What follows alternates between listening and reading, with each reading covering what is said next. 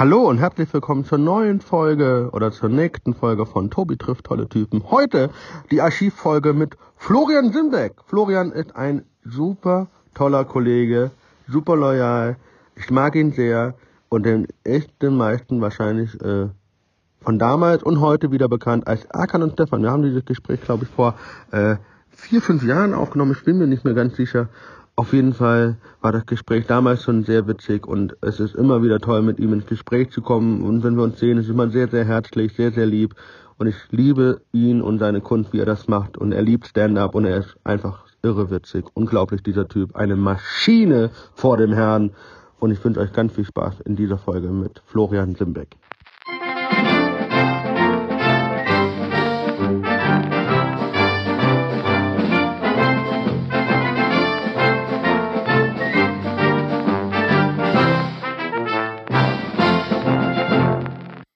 Ich weiß nicht, willst du die Be Begrüßung mitmachen? Wir rufen eigentlich immer Exzellenz-Unsinn. Du kannst mitrufen, aber ähm, Äh, Exzellenz-Unsinn? ja, Okay. auf drei. Okay. Eins, zwei, drei. Exzellenz-Unsinn! Ja, herzlich willkommen zu einer neuen Folge von Exzellenz Unsinn. Heute wieder mit mir. Fabian ist immer noch im Examen.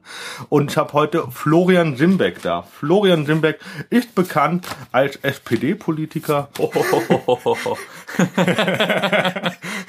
Mann, willst du mir schaden hier? Äh, 2013 bei der Bundestagswahl angetreten. Ja, ja, 2013 äh, bei uns im Landkreis in Bayern. Ähm, äh, hallo erstmal alle Zuhörer.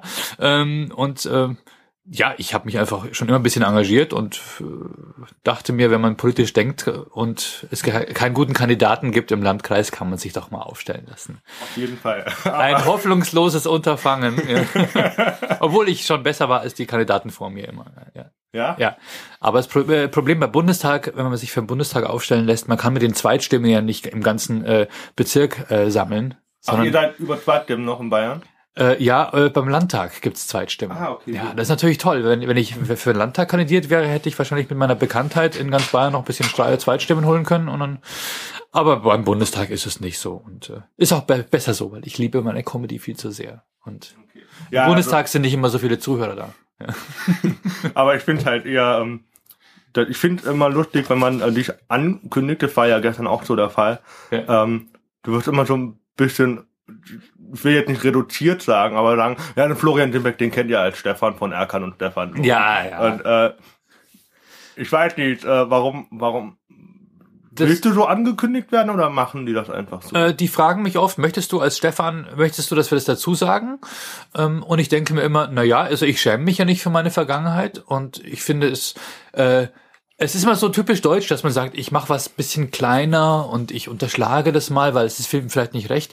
Aber ich finde, äh, wenn man jemanden ankündigen möchte, dann kann man ihn ja so groß aufbauen wie möglich. Und ich finde es immer doof, wenn das Publikum während des ganzen Vortrages oder während des Auftrittes sich überlegt, kenne ich den irgendwo her? okay. und dann anfängt zu tuscheln und das ist ja doch Gedanken ja lieber ist es gleich von Anfang an klar als dass man es dann erst am, am Schluss auflöst weil äh, ja Also ich finde, äh, aber kann natürlich auch sein, weil dass du ganz groß, nee, dass Mann ganz groß angekündigt wird und dann die Fallhöhe umso höher ist. so tiefer Oder? Im positiven oder negativen Sinne ja nee äh, ähm, naja äh, es ist natürlich schon so, dass es Leute gibt, die sagen, wenn, wenn die hören Erkan und Stefan, äh, habe ich jetzt doch keinen Bock mehr auf den alten Scheiß und Aber ist ja besser, oder? Also ja, es, oder anders. Es Ich, also, anders. ich denke, wenn ich jetzt ganz groß äh, auf mein Plakat schreiben würde, krass, Florian Simbeck von Erkan und Stefan, krasse Comedy, ey, dann würde wahrscheinlich keine Sau kommen. Oder es würden die Falschen kommen, weil ich mache sowas ja nicht mehr. Also ich würde das falsche Publikum verprellen und das richtige Publikum würde ich wahrscheinlich, äh, ähm, nee, anders ist, ich, das Richtige würde ich verprellen und das Falsche Ansprechen. Ähm, würde ich ansprechen, genau. ja, krass. Das Deswegen, ähm, viele Veranstalter sagen, mach doch Werbung damit, ist doch gut. Und, und ich sage, ja, ich mache einen kleinen Hinweis, aber die Leute sollten schon auch wissen, dass es nicht das ist, was auf der Bühne ja, passiert. würdest du ja weiterhin als Stefan wahrscheinlich auftreten. Ja, genau, wie armselig. Ja. Ja, stimmt ja So, so. der Typ, der, der den Schuss nicht gehört hat. Ja, aber es ist ja immer, es gibt ja Comedians, die haben, die schaffen eine Bühnenfigur Mhm. Und werden die aber dann nicht mehr los. ja Oder das ist- geben die dann nicht mehr ab. Ja. Weil sie dann so gesehen, äh, ohne diese Bühnenfigur gar nicht mehr ja, auf der Bühne sein können, irgendwie. Ähm, aber das hast du ja abgelegt in dem Fall. Na, so eine Bühnenfigur ist schon ein Stück weit ein Schutz, ähm, weil du musst nichts von dir preisgeben. Du bist irgendjemand anders auf der Bühne. Ja, natürlich, ja. Ähm, und man muss natürlich auch, das war ein Prozess, den musste ich äh, durchleben, feststellen, wer bin ich überhaupt auf der Bühne? Weil als Stand-Upper ist man ja eigentlich eher so ich oder eine überhöhte Version halt. Und das war für mich am Anfang schon so ein Prozess, okay, äh, was gebe ich preis? Wie möchte ich mich definieren? Möchte ich wieder in, in Richtung Figur etwas machen? Ähm, und äh, das war schon eine Reise, so ein bisschen für mich. Und äh, war das auch vielleicht der Grund, warum man nach dem dritten Film bis bis du bist dann danach bei BR, warst du dann ähm, Ja. Moderator bei den Comedians oder bei den Die Komiker? Da bin ich Komiker bei denen. Ja, also äh, äh, ähm, naja, ich wir wollten beide nach den nach dem dritten Film haben wir gesagt, also mehr als drei geht, geht nicht, ja. Du kannst auch nicht davon leben. Ähm, du kannst nicht davon leben, alle zwei drei Jahre einen Film zu machen, weil äh, so viel Geld ist da nicht drin in der Bra Branche. Du wirst nach Drehtagen bezahlt und äh, das wird auf Lohnsteuerkarte versteuert und am Ende äh, bekommt das Management noch was. Dann Ja, ist ja, nicht klar. mehr so viel Okay. übrig, ja. Ähm, und äh, das war so ein Overkill und wir wollten uns auch weiterentwickeln. Wir haben gemerkt, wir, wir nähern uns beide für der 35-Marke. Äh, wie lange gelten wir, gehen wir noch durch als 18-Jährige? Und wir haben auch gemerkt, der Humor verändert sich und es war nicht mehr so die Novität, die, die es am Anfang war. Und war das aber auch dann der Grund nach dem dritten Film bis jetzt bis vor kurzem, wo du dann wieder angefangen hast, national, international weitergegangen, aber national auf jeden Fall auf Bühnen zu gehen, war deswegen so eine große Pause dazwischen, in Anführungszeichen? Pause, weil du ja neben, du bist ja noch bei, beim BR, Ja. Ähm, ähm, aber das ist ja kein nationaler Sender. Wir hatten uns damals ausgemalt, äh, in dem Augenblick, wo wir die Masken fallen lassen, dass wir jetzt ähm, auch andere Rollen bekommen im Film und Fernsehen. Äh, da kam Wir aber wollten euch nicht nichts. darauf äh, reduzieren lassen, wirklich. Genau, wir wollten andere Sachen spielen.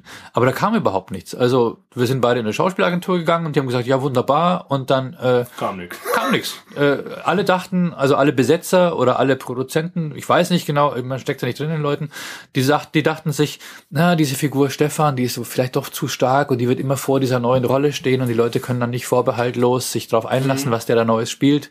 Ähm, und deswegen haben alle die Finger von uns gelassen. Das war eine ziemlich äh, eine schwere Zeit, also wo man dann quasi von Ersparten so gelebt hat. Und äh, dann war ich sehr froh, dass ich dann bei dem äh, bei dem Pay-TV-Sender AXN äh, äh, Reporter dann war eine Zeit lang, habe ich so Comedy-Reportagen gemacht und vom roten Carpet berichtet, vom roten Carpet berichtet. ähm, war eine coole Zeit. Ähm, und dann bin ich zum bayerischen Fernsehen zu dieser Sketch-Comedy-Show Die Komiker. Das muss man sich so ähnlich vorstellen wie RTL Samstagnacht mit äh, vor Publikum gespielten Sketchen, äh, vorher gedrehten Sketchen im Außendreh gemacht und bisschen Stand-up. Und äh, da jetzt im, in der fünften Season, das ist schon ganz okay. Ist doch cool. Ja. Aber wer weiß, wie lange es noch geht. Aber anscheinend wird es ja ähm, konsumiert. Ja, aber die Zielgruppe ist jetzt sagen wir mal nicht äh, nicht meine äh, nicht jetzt deine Podcast Zielgruppe zum Beispiel, sondern ist einfach so ab 60 aufwärts.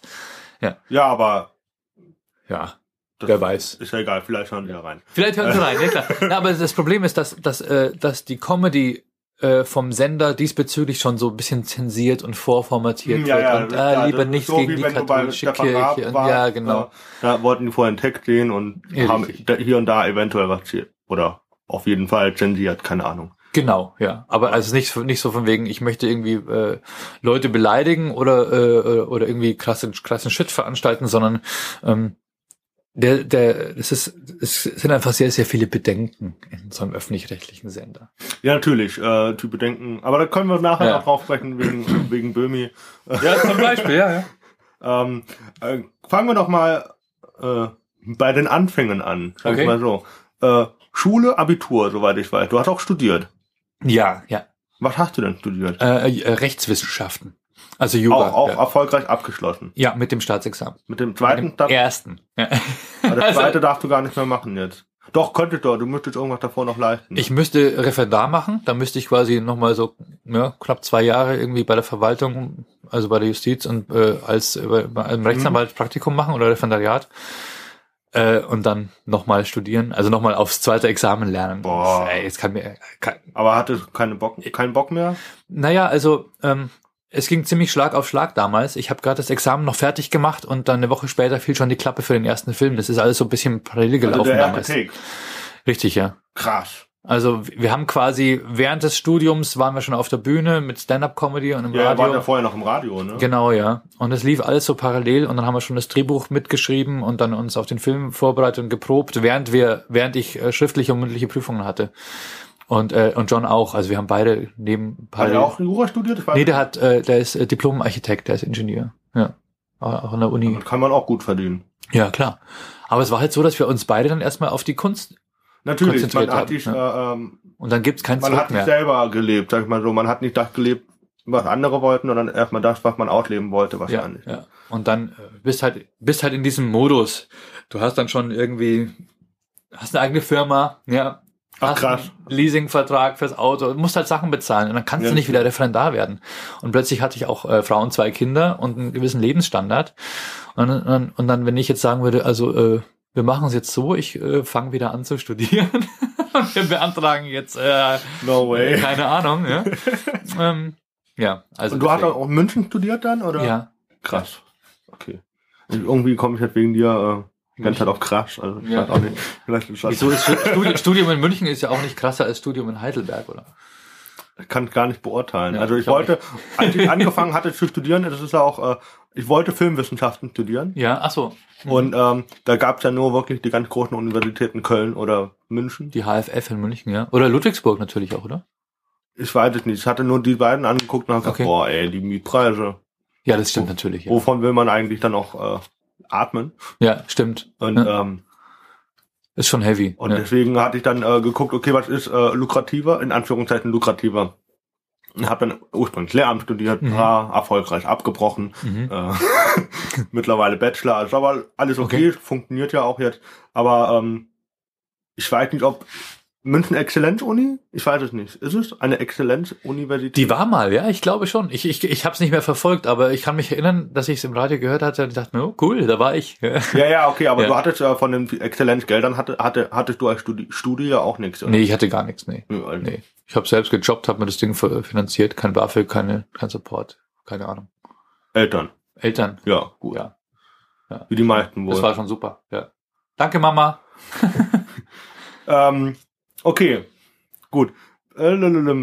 Schule, Ausbildung, Jura. Ja. Gut, und dann, dann nebenbei ähm, Film und Genau. dann, oder während dem Studium halt schon die Bühnen. Ja. Aber es waren reine Stand-Up-Bühnen dann auch? Ähm, das waren, also wir haben angefangen auf einer Stand-Up-Bühne, also quasi im äh, Schlachthof in München. Krass. Ja, der Ähm, soll gut sein, der Laden. Ja, da passten aber nur 300 Leute rein oder so Oh. bei voller Bestuhlung. Und wir sind dann sehr schnell äh, dann so auf Tour gegangen, so über die Dörfer in Bayern gezogen, in die Dreifachturnhallen. Wir hatten also immer so im Schnitt 1500 Leute und haben da äh, eine heftige Tour abgezogen. Waren dann aber auch so in größeren Häusern. Äh, ähm, dann, wobei wir gemerkt haben, jetzt zum Beispiel in Hamburg, da kamen halt dann vielleicht nur so 150 oder so. Oder in Köln war auch nicht so viel los. Aber äh, im süddeutschen Raum war es sehr, sehr gut. Ja, Äh, wahrscheinlich wegen Dialekt auch. Hat man sich ein bisschen verbunden gefühlt wahrscheinlich. Ja, und wir waren einfach bundesweit noch nicht so äh, bekannt damals. Ja. Das war äh, vor der Hettner TV-Sendung und vor dem Kinofilm. Da, Also da kam dann auch der nationale Durchbruch.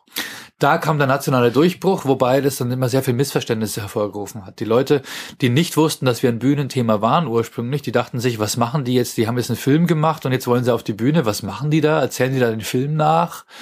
Ähm, Ah, okay, so, so beschränkt eher. Also Ja. die Vorstellung war sehr beschränkt. Die Vorstellung der Leute, die, die dachten, also wir haben ja immer so gespielt, als wären wir so eine Art Slatko-Typ, der immer so auf der Straße äh, ge, gefilmt wurde und dann ins Glatko, Fernsehen gezerrt. wer- ja. War das der RTL-Typ? Ja, ja, es war von, irgend so ein äh, Dschungel, nee, nee, so, so ein, so ein Big Brother-Typ, glaube Big ich. Brother. ja, ja, genau. eins, ne? Mit dem wurden wir damals verglichen. Gott. Und da haben die Leute sich gedacht, wir wurden halt mal vor eine Kamera gezerrt und äh, seitdem werden wir gekultet als Idioten, die sich selbst irgendwie feiern ähm, und ihr habt durch, durch. Zufall einen Film bekommen haben. Ja, aber dass es alles Arbeit war, dass wir davor äh, vier Jahre Radio gemacht haben und unser Bühnenprogramm selbst geschrieben haben und dann erst ins, äh, ins Kino kamen, das wusste ja keiner, sondern die Also dachten, ihr habt äh, äh, während der Schulzeit schon, nee, während der Schulzeit des auch im. Radio schon. ja, Also, also während Studium oder Schulzeit? während des Studiums. Okay, und wie seid ihr ans Radio gekommen?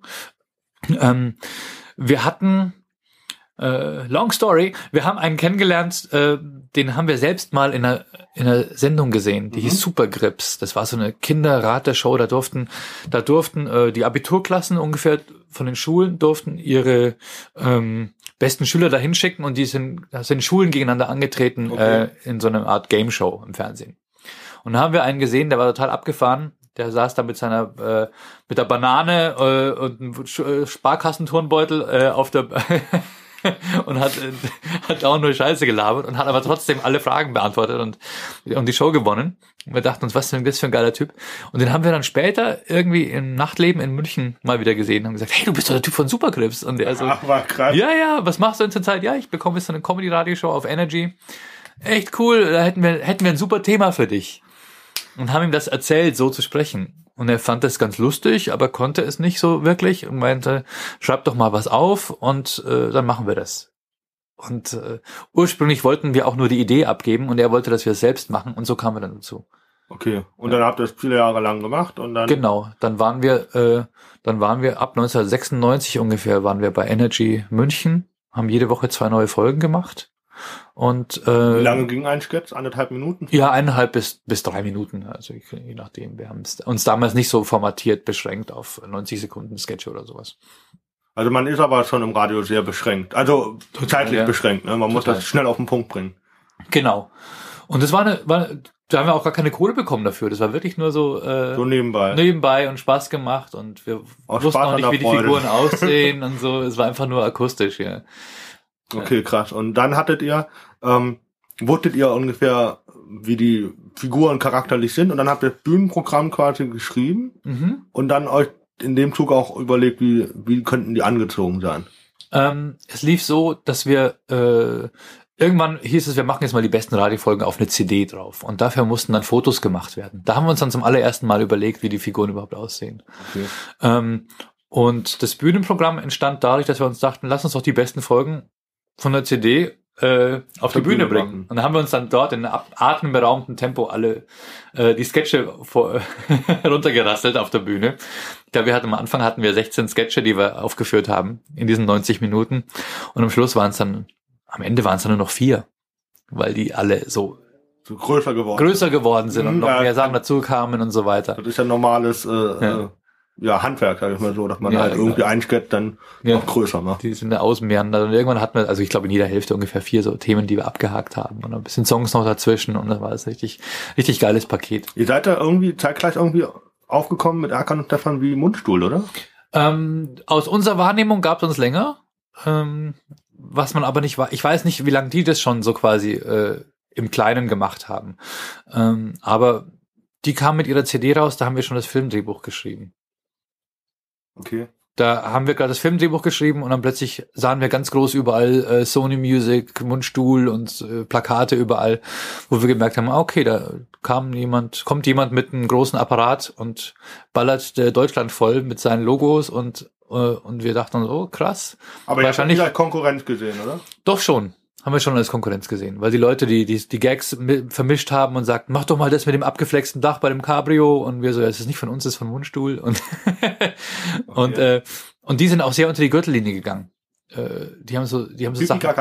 Ja, also noch schlimmer. Äh, und das wollten wir nie, weil wir hatten auch, wir hatten auch Teenie-Publikum. Und Wir, wir wollten eigentlich. Ihr hattet äh, eine andere Zielgruppe. Du, wir hatten da den, den Zwölfjährigen, der mit seiner Oma im Publikum saß. Und die so haben beide gelacht. Und wir wollten nicht so über Fisting reden und sowas.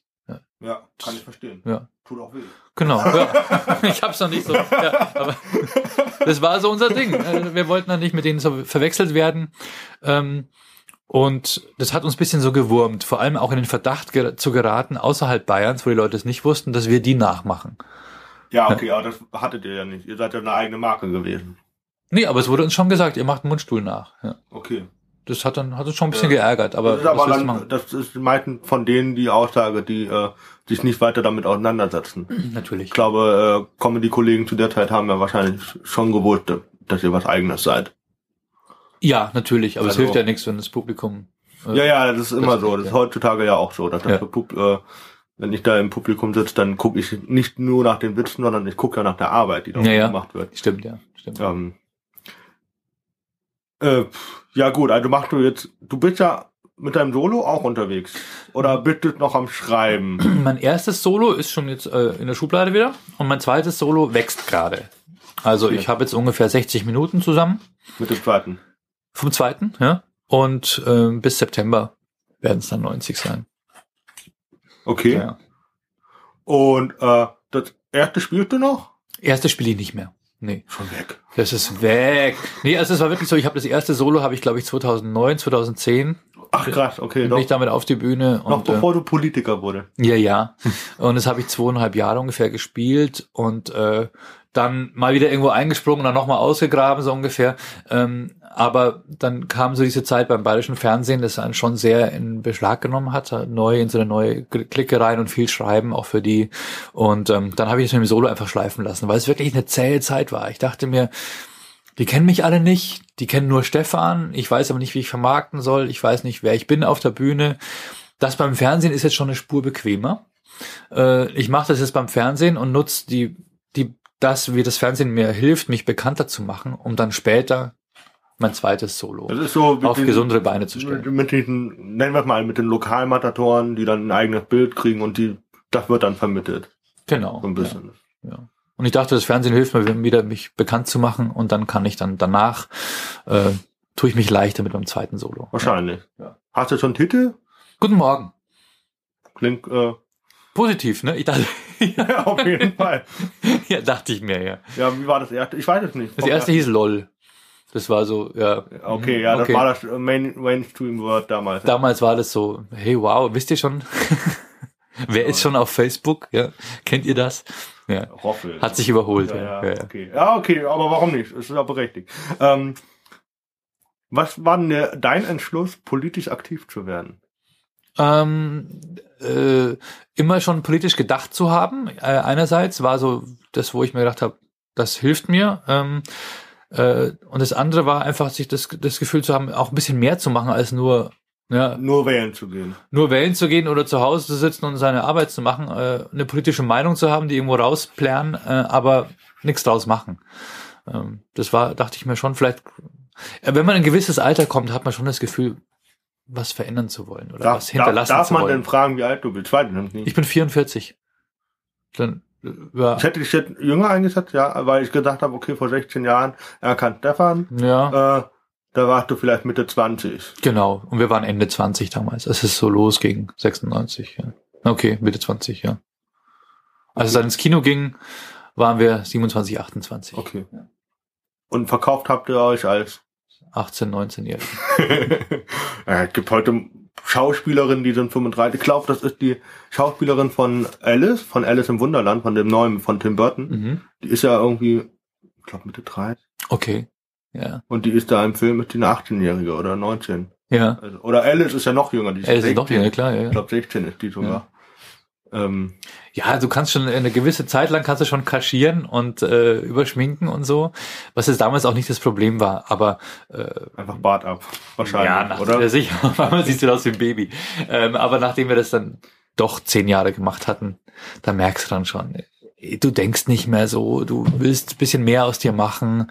Ähm, du verlierst auch den Draht zu den Kids, die werden immer krasser und krasser und äh, und Das ist so ein bisschen, ich, äh, der, ich glaube, vergleichsweise, der den, den Sprung so ein bisschen gemacht hat, ist doch ähm, Ali G. ja, Ali genau, G. ja. Ähm, komm mit, äh, Sasha Ja, Baron Cohen. genau, Cohen hat doch schon echt äh, den Sprung gemacht, dass er nicht nur in dieser Ali G-Rolle ist. Ne? Genau, Der war ja hat auch, auch damals ganz groß zu dem Zeitpunkt. Ja, der hat sich sehr emanzipiert von der Ali G-Rolle. Der hat auch davor, ähm, äh, ich habe auch so diesen Mark Maron Podcast mit ihm gehört, hat, hat davor auch schon andere Figuren gehabt. Ähm, und natürlich über Borat und so hat er sich natürlich extrem, extrem äh, über den Ali G hinaus gehoben. Aber der ist auch von einer Figur in die nächste Figur. Über ihn selbst weißt du gar nichts. Also ich habe, ich glaube nicht, dass Sacha Baron Cohen äh, Da, hat eine, da hatte geht. meine Talkshow, aber da äh, alles Ali, Ali G dann. Genau, die Ali G-Show, ja, richtig, ja. Und- Das hat uns damals inspiriert. Also wir wussten, damals hieß es, ProSieben will eine Fernsehshow mit euch machen. Wir wussten aber nicht, wohin. Ähm, Wir, okay. wir hatten damals noch so Sachen im Kopf wie äh, Wayne's World. Wir wollten auf unserem Sofa sitzen und Fernsehen für die Hood machen, für die Neighborhood. So, Mhm. wisst ihr schon, was dem äh, Heiko passiert ist? Wisst ihr schon, was äh, dem Serdal passiert ist und so weiter. Also Also wir wollten ihr dann über politische, nee, über gesellschaftliche Themen einfach so Im kleinen Rahmen, genau, im kleinen Rahmen, was unser, unser Stadtviertel betrifft, wollten wir quasi große gesellschaftliche Themen, wir wollten quasi Sendung mit der Maus für unsere Nachbarschaft machen. Qua. So ein bisschen. Ja, okay, gut. Äh, und dann kam die Produktionsfirma, die auch den Kinofilm mit uns produziert hat, kam auf uns zu und sagt, und legt uns so eine VHS-Kassette hin und sagt, guck mal hier, Ali G-Show. Und wir so, ja, genau so haben wir uns vorgestellt. Das ist geil, das ist super. Und dann diese Interviews und so weiter. Und äh, dann kamen wir dann wirklich in eine Situation, dass wir das mit den Interviews zum Beispiel einfach kopiert haben. Dass wir gesagt haben, ja, solche Interviews wollen wir auch machen. Ist geil, super, wie das funktioniert. Aber mit denselben Leuten dann? Nee, nee. Okay. Nicht, also äh, natürlich in Deutschland und äh, mit deutschen Leuten. Okay. Aber wir haben auch unsere, unsere eigenen Themen gesucht und die eigenen Recherchen gemacht. Wir haben da keine Interviews abgeschrieben oder so. Sondern wir haben natürlich, äh, das war eine sehr spannende Zeit wenn man sagt, okay, du hast ein Interview mit einem Meeresbiologen und dann musst du dich in das Thema einarbeiten, was ja, kannst du dir fragen so. und so. Ja? Das ist wirklich so. Ich hatte mal, ähm, ich bin ja wirklich, ich hatte vorhin von äh, Schulz und Böhmermann, mhm. Äh, die hatten oder haben noch diese Sendung am Sonntagabend auf ZDF, ist das ja, mhm. Äh, Schulz und Böhmermann, diese Talkshow wie früher Charlotte Rose und Böhmermann. Ja. Ähm, da, da ist der, der Olli Schulz ist das schon sehr, sehr direkt und fragt dann sowas, wie ist das denn so im Knast? So, und ich habe ja. mir halt auch mal überlegt, dann so, wenn ich so Gäste habe wie du oder mhm. Jens Wienand oder wer da auch immer kommen noch mag, äh, dass ich dann auch einfach mal so, so eine, so eine fiese Frage stelle, wo man da erstmal so, äh, was, ja. kackt er mich gerade an. Also. Aber ich traue mich das nicht, weil ich eigentlich viel zu lieb bin, weil ich ja, auch will, dass die Leute ja auch gerne den Podcast hören und auch gerne hier hinkommen. Und ähm, deswegen frage ich, will ich sie über den Menschen vorstellen und dann vielleicht auch das, was er jetzt heute macht, das mit der Comedy von dir genau, zum Beispiel. Also es war, äh, die Situation war für uns damals so ähnlich. Wir hatten da diese Interviewpartner, die nichts ahnen, dachten, sie machen jetzt ein Interview für einen freien Kanal mit zwei Jungs, die aus der Resozialisierung kommen und mal versuchen, ne? Die haben uns da voll klein gespielt und wurden dann, haben uns so schüchtern vor, vor die Kamera gesetzt und haben dann angefangen, diese Show abzuziehen.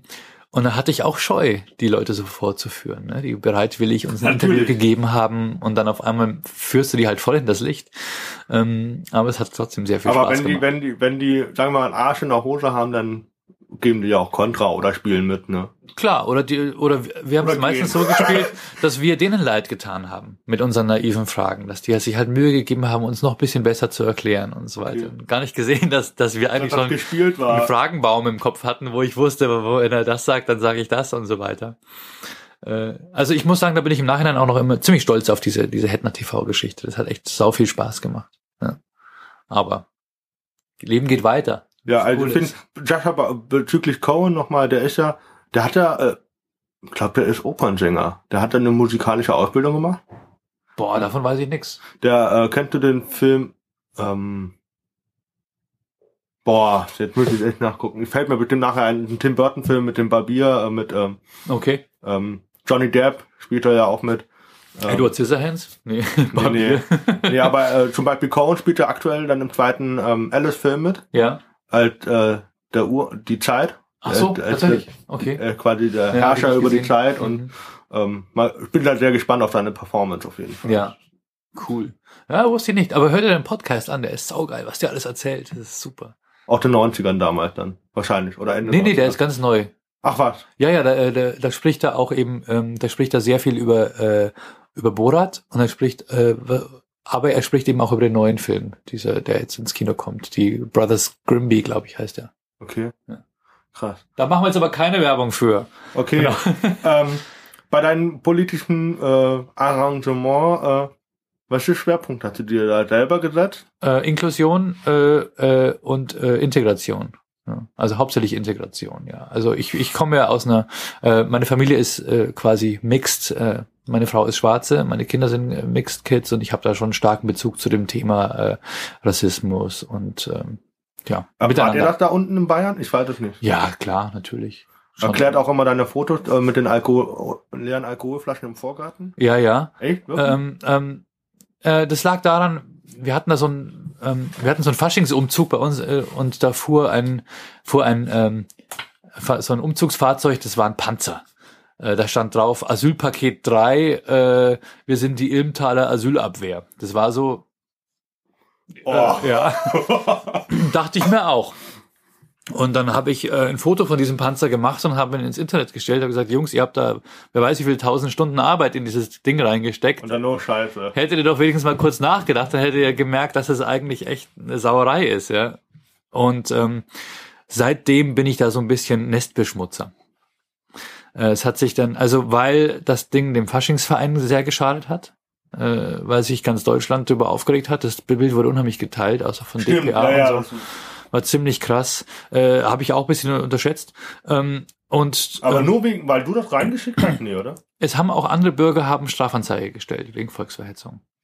Okay. Also- Also, nicht, das lag jetzt nicht nur allein an dir. Nee, äh, es hat auch die Zeitung hat ein Foto davon gemacht, aber äh, die Zeitung greift natürlich keiner an, sondern die Leute greifen mich an, weil es einfach einfacher immer, ist. Ja, ja, Ja, immer ja. einfacher. Und ähm, und natürlich so ein bisschen so die, die Dorfjugend, also die äh, die sehen es natürlich auch so, Ja, ja, dass sie dass sie denken, Dorf, ja. was will denn der und der kommt ja gar nicht von hier, der ist ja nur hergezogen, das macht er sich da wichtig und ähm, und die haben natürlich auch nicht den Horizont, das einzuschätzen, was ist Satire, ne? Was darf Satire, wo wir beim Thema Böhmi wären.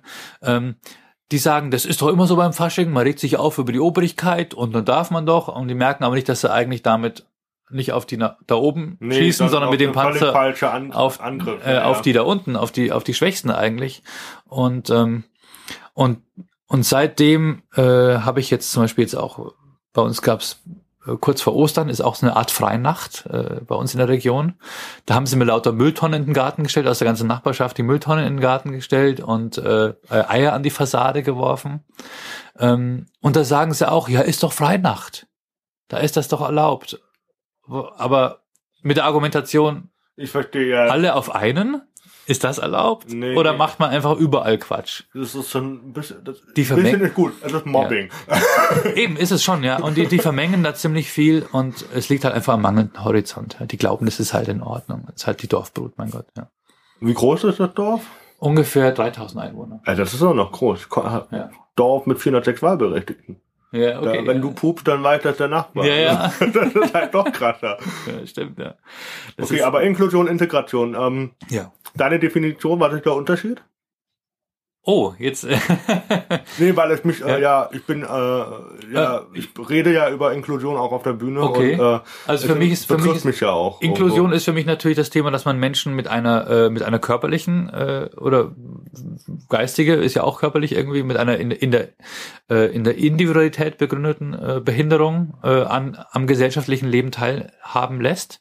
Äh, und Integration ist für mich, dass man quasi äh, ähm, das, das zielt mehr in die Richtung ab, äh, andere Volksgruppen, andere, äh, äh, andere Nationalitäten, andere Rassen und so weiter, dass man äh, äh, da keinen Unterschied macht und dass man sich äh, äh, die Mühe macht, auch auf die zuzugehen. Ja. Also mein Standardspruch ist ja auf der Bühne, ähm, äh, ist von der Dozentin von mir aus, Mhm. ähm, aus der Schulpädagogik. Sie hat mal gesagt, und den, den benutze ich jetzt von ihr einfach auf der Bühne ungefragt, äh, Inklusion ist, wenn behinderte Kinder für nicht behinderte Kinder Kekse backen. das ist schon mies, ja. Aber es Ja, wahr. Das sind die Programme, ja klar. So wie für äh, Integration könnte man sagen, Integration ist, wenn äh, deutsche Hausfrauen Bauchtanz machen. ja, also es ist so. In der glaub, Volkshochschule. ich weiß- ohne äh, Teilnahme von türkischen Frauen. Ich, äh, ich, ich weiß jetzt den Namen auch von diesen Menschen nicht. Wissen vor acht oder Quarks and Co. Aha. Äh, der hat äh, mal äh, ganz gut dargestellt, was äh, Inklusion ist und was Integration ist. In Integration hat er mit Bällen, er hat das mit Bällen dargestellt. Er Ja. hat dann rote Bälle und blaue Bälle genommen und hat dann die roten Bälle waren in der Mehrheit und die blauen in der Minderheit. Dann hat er die blauen Bälle einfach reingesetzt und die roten waren außen herum und er hat gedacht, das ist Integration. Mhm. Und dann äh, hat er gesagt, und Inklusion ist, wenn man einzelne Menschen aus der Minderheit in die Mehrheit reinsetzt Ja. und die interaktiv in Gruppen. Okay. Okay. Und da hat er ja auch irgendwo recht. Naja, es sind halt immer Versuche. Ähm, es, Sowas es sind erfassbar zu Versuche, machen, ne? etwas. Na, nee, äh, Ich finde generell Inklusion und In- Integration sind natürlich immer Versuche, äh, das Leben ein Stück weit gerechter zu machen für alle und alle teilhaben zu lassen. Aber ähm, viele scheitern halt einfach daran, dass An der Umsetzung. an der Umsetzung und dass, dass, dass wir einfach noch alle dran arbeiten müssen. Ich komme aus einer Zeit, ich meine, ich bin in den 70ern, 80ern in die Schule gegangen, da, äh, da gab's das Thema nicht. Du wurdest nicht darauf vorbereitet, wie gehst du mit Menschen mit Behinderung um. Du hattest Berührungsschwierigkeiten. Es kam dann alles erst mit so Zivildienst und so weiter. Ein, Einzelne, die sich die, Gemü die Mühe gemacht haben, ähm, äh, den Kriegsdienst, den Wehrdienst zu verweigern. Die kamen dann plötzlich in die Situation zu merken, ah, ich habe also an mir so eine soziale Ader, ich äh, gehe auch mit, ich kann, ich, ich lerne oder werde gezwungen, mit Behinderten umzugehen und so weiter. Ähm, dann, das ist etwas, was es damals nicht so richtig gab. Da wurde einfach getrennt. Da waren Behinderte, waren in einem Behindertenheim und Genau, äh, Gehör, gehörlose Kinder waren in der Gehörlosenschule und fertig.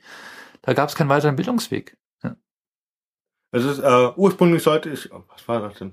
Äh, wieder von mir hier, äh, ganz äh, krasse Geschichte. Ich war, wurde geboren, meine Mutter wurde äh, nahegelegt, dass ich auf eine äh, Sonderschule gehen sollte, weil, äh, ja, weil. Ja, klar. Was hättest du da Und, gelernt? ähm, ja. genau, und äh, dass ich dann letztendlich Abitur gemacht habe, lag aber auch eher daran, dass ich nach der Realschule keine Ausbildungsstelle bekam. Ach so, okay. Krass. Weil die haben gesagt, Nee, ich bekam halt einfach keine. Ich hatte mich beworben auf vier, fünf, sechs Stellen, aber lag es an deiner Qualifikation oder an der Behinderung? das hab Wurde dir nicht so gesagt. Das habe ich nicht hinterfragt. Habe halt keine Ja. Zusage bekommen. Ja. Und dann habe ich gedacht, ja gut, mit dem Schnitt kann ich jetzt auch äh, Abi versuchen. Und Jetzt studierst du. Ja. Super. Ja, sehr gut. Ja, es, es, man muss immer das machen, was einem selbst am, am, am, am besten liegt und auch dafür kämpfen. Cool. ja, von nichts kommt nichts. Genau, ja. Was ist denn ähm, bezüglich Inklusion und Integration noch so ein Manko in der Bundesregierung? Boah, ähm, naja, ich, ich, Ja gut, wir haben halt ich ist halt immer so von oben nach unten. Ne? Man versucht halt einfach so, äh, äh, man, man, man ruft so eine Parole aus und heißt, es muss jetzt gemacht werden. Dann wird es aber dann nur in Bundesbehörden umgesetzt, ja. Mhm. so, man sich denkt, ja toll, was hilft uns das jetzt? Ähm, und äh, ich glaube, es wird, es, es wird nicht, äh, es wird nicht die den Menschen so wirklich nahegebracht. Es wirkt wie so ein aufgesetztes Thema. Ne? Also, dass man eine Sache ge- behindertengerecht macht, scheitert dann doch wieder am Geld, ja. Oder am, am Mitdenken. Also wir haben zum Beispiel bei uns in äh, äh, am Flughafen München, da gibt's so einen, einen, vor, eine vorgesch einen vorgeschalteten Pendlerbahnhof. Und da gibt's da gibt's kein, keine Möglichkeit für jemanden im Rollstuhl auf die andere Seite rüberzukommen. Ne? Zum Thema Barrierefreiheit. Äh, dann haben die gesagt, doch, gibt's schon. Du könntest mit dem Rollstuhl hier über diesen Schotterweg über den Schotterweg. über den ja. Schotterweg, Mhm. dann da äh, den die die die diese schräge lange Rampe hoch, wo in, einem, in der Früh- die auch nicht beleuchtet ist, dann äh, den Gehweg entlang, dann über zwei große Kreuzungen. Ja gut, wie groß ist der Umweg? Äh, es sind insgesamt 1,2 Kilometer. Ja, nee. Nicht beleuchtet an der Hauptstraße entlang, teilweise auch kein gesicherter Gehweg. Äh, und dann bist du auf der anderen Seite. Und das haben sie haben sie quasi als äh, Alternativ. barrierefreie Alternative angeboten. Und es ist ein Witz eigentlich, ja. Und damit kommen sie aber durch. Und sie sagen, alles andere wäre zu teuer. ja, das ist irre, Da kann man nur den Kopf schütteln. Da kannst du den Kopf schütteln, ja. Und das, äh, das ist schon so ein Problem. Das ist einfach noch nicht in der Mitte Gesellschaft angekommen, dass, äh, dass äh, es normal ist. Wie bei uns in unserem Dorf, da wurde eine Turnhalle gebaut. Und dann hieß es, ja, wir haben aber noch keinen Zugang für Behinderte. Für Gehbehinderte, für Rollstuhlfahrer, Ja. Entschuldigung. Ähm, und dann sagten die tatsächlich, die Turnhalle ist jetzt teurer geworden, weil wir auch noch den Zugang für Rollstuhlfahrer brauchen. Ja, das ist aber dann das Gegenargument, ne?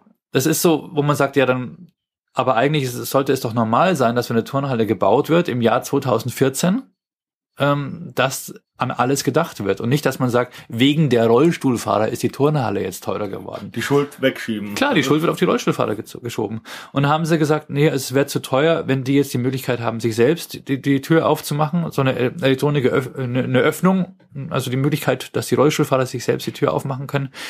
Die haben jetzt eine Rampe und dann müssen die klingeln. Und dann muss ein Gesunder, der drin ist, rauskommen und ihm aufmachen. Weil es ja auch viel besser ist. Genau. Und das müsste, das reicht ja auch aus. Aber dass es zum Beispiel eine Rollstuhlfahrgruppe äh, gibt, die selbst dahin gehen möchte und selbst irgendwie äh, ihrem Sport nachgehen, Ja, kann man den Kopf schütteln. kann man den Kopf schütteln, ja. Und es ist aber so, naja, es ist einfach noch nicht in der Gesellschaft wirklich angekommen.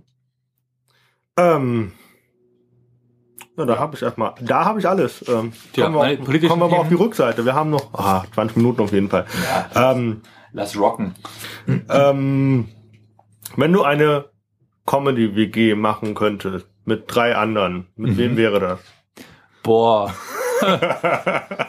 hey, ja, ja, ja, ja. Ähm, ähm, das ist eine schwierige Frage. Ich kann es jetzt auch, auch, so, auch so nicht beantworten, weil ich nicht so auf, auf andere Comedians gucke. Ähm, Guckt nach dir, okay, ja. Nee, auch nicht. Nee, es ist so, man, man, ähm, international? Andere Kom also weltweit oder wie? Oder? Ist egal, du kannst auch nur Deutsche holen. Okay, ähm, da muss man auch differenzieren. Stand-up-Comedians oder Comedy-Schauspieler. Ich glaube, Seth Rogen hätte ich gerne dabei. so, ja. ich glaube, er ist immer äh, Seth Rogen, ähm, vielleicht Sasha Baron Cohen oder ähm, ja, wen, Leute, die man so wirklich bewundert. Boah. Ähm, die Frage ist, könnte man mit ihnen auch zusammenleben? Ne? Ja, das ist eine andere Frage. Das ist sehr, sehr schwer. Aber was wären so meine, meine Favoriten? Ähm, ich, ich stehe natürlich sehr auf solche Leute wie, wie, wie Jim Carrey. Physical Comedy äh, finde ich super. Ähm, und boah. Ja, Sasha, Sasha Baron Cohen, äh, Seth Rogen, Jim Carrey. Ja, ich denke schon. Mischung. Ja. Auf jeden Fall. ja. ähm, und Vorbilder? Hattest du irgendwelche in der Comedy Vorbilder damals? Ähm, dam damals war es schwierig, denn es gab nicht so viel. Ja, also da, was heißt, es gab, du, da hat man sich also, was, ganz ehrlich, das war Mitte, Ende der 90er. Wir haben uns damals überlegt, wer könnte die Regie für unseren Kinofilm machen. Da war so, da standen solche Leute wie Sönke Wortmann im Raum, weil der mal einen lustigen Film gemacht hat mit Der bewegte Mann oder so. Da hat man sich noch gar nicht so, Deutschland war dann nicht so irgendwie so Comedy-orientiert und so. Wer war denn euer, war nicht Bully Herbig? Bully war es dann, ja, genau, richtig, ja. Also Bully war schon jemand, wo ich mir dachte, geil, hat super Humor und äh, hat eine unheimliche Visualität in der Umsetzung und sehr kreativ und ähm, ähm, das war äh, das war dann so ein Aha-Augenblick. Ja, es gibt noch richtig äh, geile Talente in Deutschland und so. Ähm, war, war der war jünger als ihr oder älter? Bully ist, glaube ich, äh, zwei, drei Jahre älter noch. Der ist, glaube ich, jetzt so 47, sowas am Dreh rum. Ja. Krass. Ja. Ich glaube, der ist so Jahrgang 68, irgendwie sowas. Ich weiß es auch nicht, auch nicht so genau. Okay, ja. coolio. Ähm, Vorbilder war schwierig. Ja gut, war, waren die 90er, was erwartet man? Ja, also ich, glaub, natürlich, Jim ähm, Carrey fand ich damals schon cool. Ja. Glaub, ich das Problem war damals, fand auch Eddie Murphy super. Also ich habe, genau, also Ende der 80er habe ich zum ersten Mal Raw gesehen von Eddie Murphy. Diesen, diesen Kinofilm von seiner Live-Show ähm, wie quasi, sie haben einfach seine Live-Show mhm. abgefilmt. Es kam damals ins Kino. Und es war irre. Das fand ich so geil, wie der auf der Bühne, auf der Bühne einfach frei, freie Schnauze abledert und einfach sowas von lustig. Aber ich glaube, das Problem war, die, die Comedy hat sich ja auch entwickelt. Du hattest ja vorhin schon gesagt, die Kinder wurden ja immer krasser. Ja. Oder ähm, der Humor hat sich ja auch irgendwo verändert in Natürlich, einer ja. Weise. Wir hatten ja auch gestern Abend, dass Heidelberg ja eigentlich eher schwierig ist. Aber du warst ja positiv überrascht. Naja, ähm, ich habe ähm, ähm, ich habe eine Sache festgestellt, das, was die Amis auf der Bühne machen, wenn ich jetzt so Eddie Murphy oder äh, ähm, ja, falls ad hoc nicht alle ein, die ich jetzt als Beispiel, als Beispiel perfekt Louis C.K., ja. Louis C.K., ähm, das ist der, da ist der Humor, geht oft unter die Gürtellinie. Es geht auch oft um, um, ums Ficken und alles Mögliche. Und das gutiert das Publikum da sehr. Das kann man hier nicht eins zu eins übersetzen. Nee, ich kann das in den kleinen Clubs machen. Also wenn ich jetzt in Berlin Open Stages spiele, da wollen die, dass ich unter die Gürtellinie gehe. Da hören die auch nur dazu.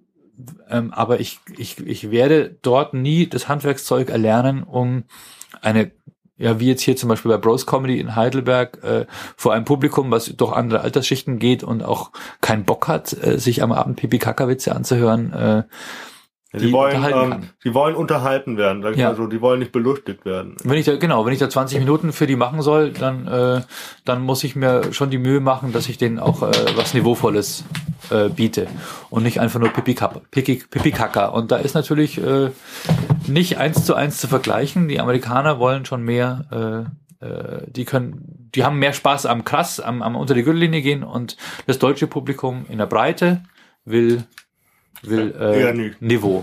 Ja. Oder zumindest äh, gut unterhalten werden und nicht primitiv. Ist dann, äh, kann man sagen, ein bisschen verklemmter? Ähm, Oder ist das, äh, die Anforderungen das einfach höher? Du, äh, verklemmt nicht, aber ich sage einfach, äh, wahrscheinlich sagen, du bist mir jetzt zu blöd. Ich will nicht hier äh, schon den, den von, von irgendeinem äh, 25-Jährigen mir Peniswitze anhören. Äh, ich bin schon 45 und sorry, ich kann es nicht mehr hören. Ja okay, so. aber das ist, eine gute, ein guter Punkt, weil ich wollte nämlich fragen, was ist der Unterschied zwischen deutsch-englischen und amerikanischen Humor? Ja.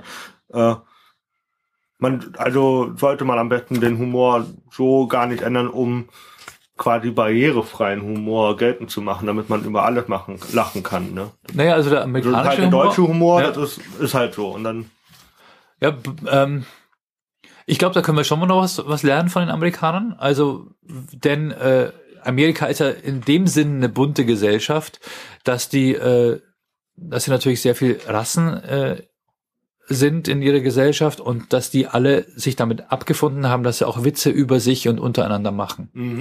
Da sind wir Deutschen noch nicht so weit, ja. ja, wir trauen uns das. Wir arbeiten so dran, ne? Also wenn der eine sagt, wenn zum Beispiel äh, Ko- äh, Costa Mirenakis sagt, äh, die, äh, ich dachte früher, es wären alle Türken, habe ich mir dann festgestellt, ach, das, das eine sind die Iraker und die anderen sind die äh, Armenier, wie auch immer, und dann die Vorurteile rausholt. Das ist schon lustig, ja, aber es darf dann nur er, weil er ja, äh, weil er, Weil er äh, auch Grieche. Aus, weil er auch Ausländer ist, ja, genau. Ähm, aber als Deutscher dürfte ich das nicht, ja. Warum? weil äh, weil wir denken, äh, der Deutsche darf nicht über die anderen Witze machen, weil er ja scheinbar über ihnen steht. okay, ja, das könnte das wirken. Ne? Ja, so könnte es wirken. Also, das Also würde sich der vermeintlich Stärkere, er hatte äh, mit dem, mit über die Schwächeren über, lustig über. Behinderte lachen. Das ist, äh, Genau, richtig. Wo du, du hattest vorher gesagt, äh, da waren wir noch nicht vom Mikro, da hast du gesagt, äh, wenn, Genau, wenn ja- du Witze machst über, über Gehörlose, Hörgeschädigte ja. oder Gehörlose, Ja. dann äh, traut sich das Publikum bei mir nicht so, oder es trauen sich schon welche zu lachen, aber andere, sind- es gibt immer noch welche, die hinter vorgehaltener Hand dich dann fragen, darf ich jetzt lachen? Und Ja. äh, ähm, ich will jetzt nicht, ähm, die wissen aber, dass du sie hören kannst. Ich will, äh, ich, ich will, dass die lachen. Ich Ja. will ja, dann würde ich das ja nicht machen. Du kannst So. ja sagen, ihr dürft schon lachen, ich kann euch hören. Ich habe wirklich, ich freue mich, wenn ihr lacht. Ja, ja, ich, ähm, anderer Witz ist, glaube ich, noch, wenn ihr meine Show heute scheiße findet, dann müsst ihr es nicht flüstern. Ja. Ich bin hörgeschädigt, ihr könnt ruhig laut eurem Nachbarn sagen. Also. Ja, okay. Aber ich kann eure Lippen lesen. ja. wenn das liegt an ist schon. Kennst du die Leute, die sagen, äh, äh, wenn du am, am, am, am, Hör- am Heim für Hörgeschädigte vorbeigehst, da gibt's auch oft solche Straßenschilder. Ja, ja. Ja, Langsam fahren und sowas. ja genau. Okay, lass uns leise reden. Kennst du dieses? Wenn jemand heiser ist, du, ja, ich bin ein bisschen heiser. Ja, okay, okay. Dass Oh man dann Mann. blöderweise sich so darauf einlässt, auf einer Ebene, die total absurd und doof ist. Auf jeden Fall. Ja, also, Ja. okay, ja, okay, da muss ich mal drüber nachdenken. Wenn der eine sagt, ich habe ich hab Halsschmerzen, ich kann nicht so laut sprechen, und der andere sagt dann, okay. Wieso spricht er dann auch leise? Weiß ich nicht, so ein komischer Reflex, ja. Ich weiß es nicht. Ja. Ähm, okay. Na gut. Ähm, Wo, wo, wo waren wir? War bei dem Thema ähm, Macht der Deutsche, haben wir, sind wir Ah, schon, genau, sind genau, wir schon so weit wie die Amis, ne? genau. Inklusion Oder, so. oder, nee, nee, das, Die lachen über, die lachen über sich, die machen auch rassistische Witze. Die machen Witze über Juden, die machen Witze über, über Schwarze. genau, und die Deutschen trauen sich das Die einfach Deutsche nicht. trauen sich das nicht, nee. Ähm, liegt natürlich auch in unserer Geschichte. Klar, mit Sicherheit. Das ist halt immer dieses, was einem eingeimpft wird. Äh, äh, die Deutschen haben ja Angst, das Wort Jude in den Mund zu nehmen, weil sie denken, das ist eine Beleidigung. Ja, aber es ist ja eigentlich nur eine Bezeichnung für einen Menschen des jüdischen Glaubens. So. Richtig, ja, aber klar, wir, wir navigieren da so rum. Der ist jüdischen Glaubens. Wir sagen eher, der ist jüdischen Glaubens, als der sei es Jude. Ah, das ist ja Jude, ist doch viel schneller. Also Ja, ist, ich finde es schon komisch, ja. man, man muss es, auch- der Ton macht die Musik in dem Fall, glaube ich. Ja, Das sicher. ist, äh, wenn ich das natürlich äh, aggressiv sage, dann ist es was anderes, als wenn ich das jetzt sage, äh, okay, er ist Jude, ist halt so. ja. Ich habe mir meine Religion ja auch nicht ausgesucht. Also. Ja, ist so komisch, wie der ist Christ. Es ist so, als würde das schon alles über ihn aussagen. Ich, ich, ich, ich sag dann lieber, ähm, ich benenne lieb- lieber diese eine Facette von ihm. Ja. Der ist jüdisch, das ist halt ein Adjektiv, so wie viele Adjektive zusammen Mhm. die Summe seiner Eigenschaften ausmacht. Ähm, aber einfach nur der ist Jude, würde schon heißen, okay, das ist jetzt übergestülpt und das definiert ihn komplett als Person. Das finde ich total Ja, doof. das, das ist das ist wieder dieses Begrenzen oder Ja, der ist halt auch, auch Jude. Unter anderem ist er halt auch Jude. Das ist so. Ähm, und aber Mensch. ja und Mensch, ja, aber diese Substantivierung einer einzelnen Eigenschaft finde ich total bescheuert. Ja. Das ist wahr. Ähm, das ist Der- auch, der auch ist- traurig eigentlich. Der ist Hörgeschädigter. Das, das ist so ein Ich- Ich Hörgeschädigter. muss gerade an das Ja. AfD-Partei oder vorläufige Parteiprogramm von der AfD denken, das da liegt. Ähm, die haben da auch so einen Satz stehen, äh, der Islam äh, ist nicht mit dem christlich-muslimischen, äh, mit dem christlich-jüdischen Abendland vereinbar oder so. Ja, ist oder, ja auch der oder Islam. Weltbild. Ja. Und dann habe ich mir halt auch gedacht, ähm, Spanien, Mittelalter, war schon alles Ja. Kulti-Kulti, oder? Natürlich, ja klar. Das ist denen aber nicht so recht. Ja, das ist, Aber das wollen die ja nicht hören. Die ne? wollen sich da nicht drauf Die einlassen, drei ne? Affen und ja, ja, klar, logisch. Das ist so, naja. Aber wenn wir schon bei Muslimen sind, ich, jetzt komme ich zum endlich, endlich zum Spruch der Woche. Es ist wie wenn sie sagen, äh, äh, Farbfernsehen ist nicht mit Schwarz-Weiß-Fernsehen vereinbar. Ja klar, es sind ja auch verschiedene Sachen. Muss man sich drauf äh, einlassen, ne? Ich bin mal gespannt, was du zu, zum Spruch der Woche sagt. Es ist einer aus Folge Nummer 16. Ich muss den jetzt bringen, weil Erdogan wieder so herrlich äh, äh, publik ist. Aber ich Und, meine, und, und der, der, der, der, nennen wir ihn mal Präsident.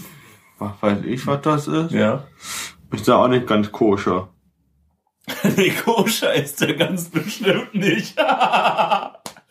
Der ist vielleicht halal, aber nicht koscher. ah, schön. Erdogan ist nicht ganz koscher, ja. Das stimmt. Ähm, ja, das ist der Spruch der Woche. Ich fand den, ich hab, ich wurde, dass wir den Spruch mal Sehr gemacht schön. hatten. Und ich habe gedacht, den, den muss ich jetzt nochmal einbauen. Erdogan und, ist nicht ganz koscher. Ja, das ist genau dieses Thema. Ja klar, richtig, ja. Äh, der Islam ist nicht so ganz christlich. Ja.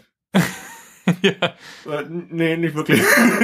Aber ich finde das halt auch so, diese ganze Debatte ist, äh, was, was zeigt ja auch eine gewisse äh, Schwäche von, vielleicht von ihm, dass er alles so sehr, sehr schnell persönlich nimmt, aber auch vielleicht jetzt auch von der, ähm, vom Verständnis von Freiheit, oder? Also, Ja, ich glaube, das ist immer so ein, wenn, also wenn jemand so ein alter, alternder Diktator ist, ne, dann, nennen äh, wir ihn jetzt einfach ja. mal so. wer war das, sehr schön, äh, ähm, Martin Sonneborn, der Irre, der Irre vom Bosporus oder so? Ach, krass. Ja, ja.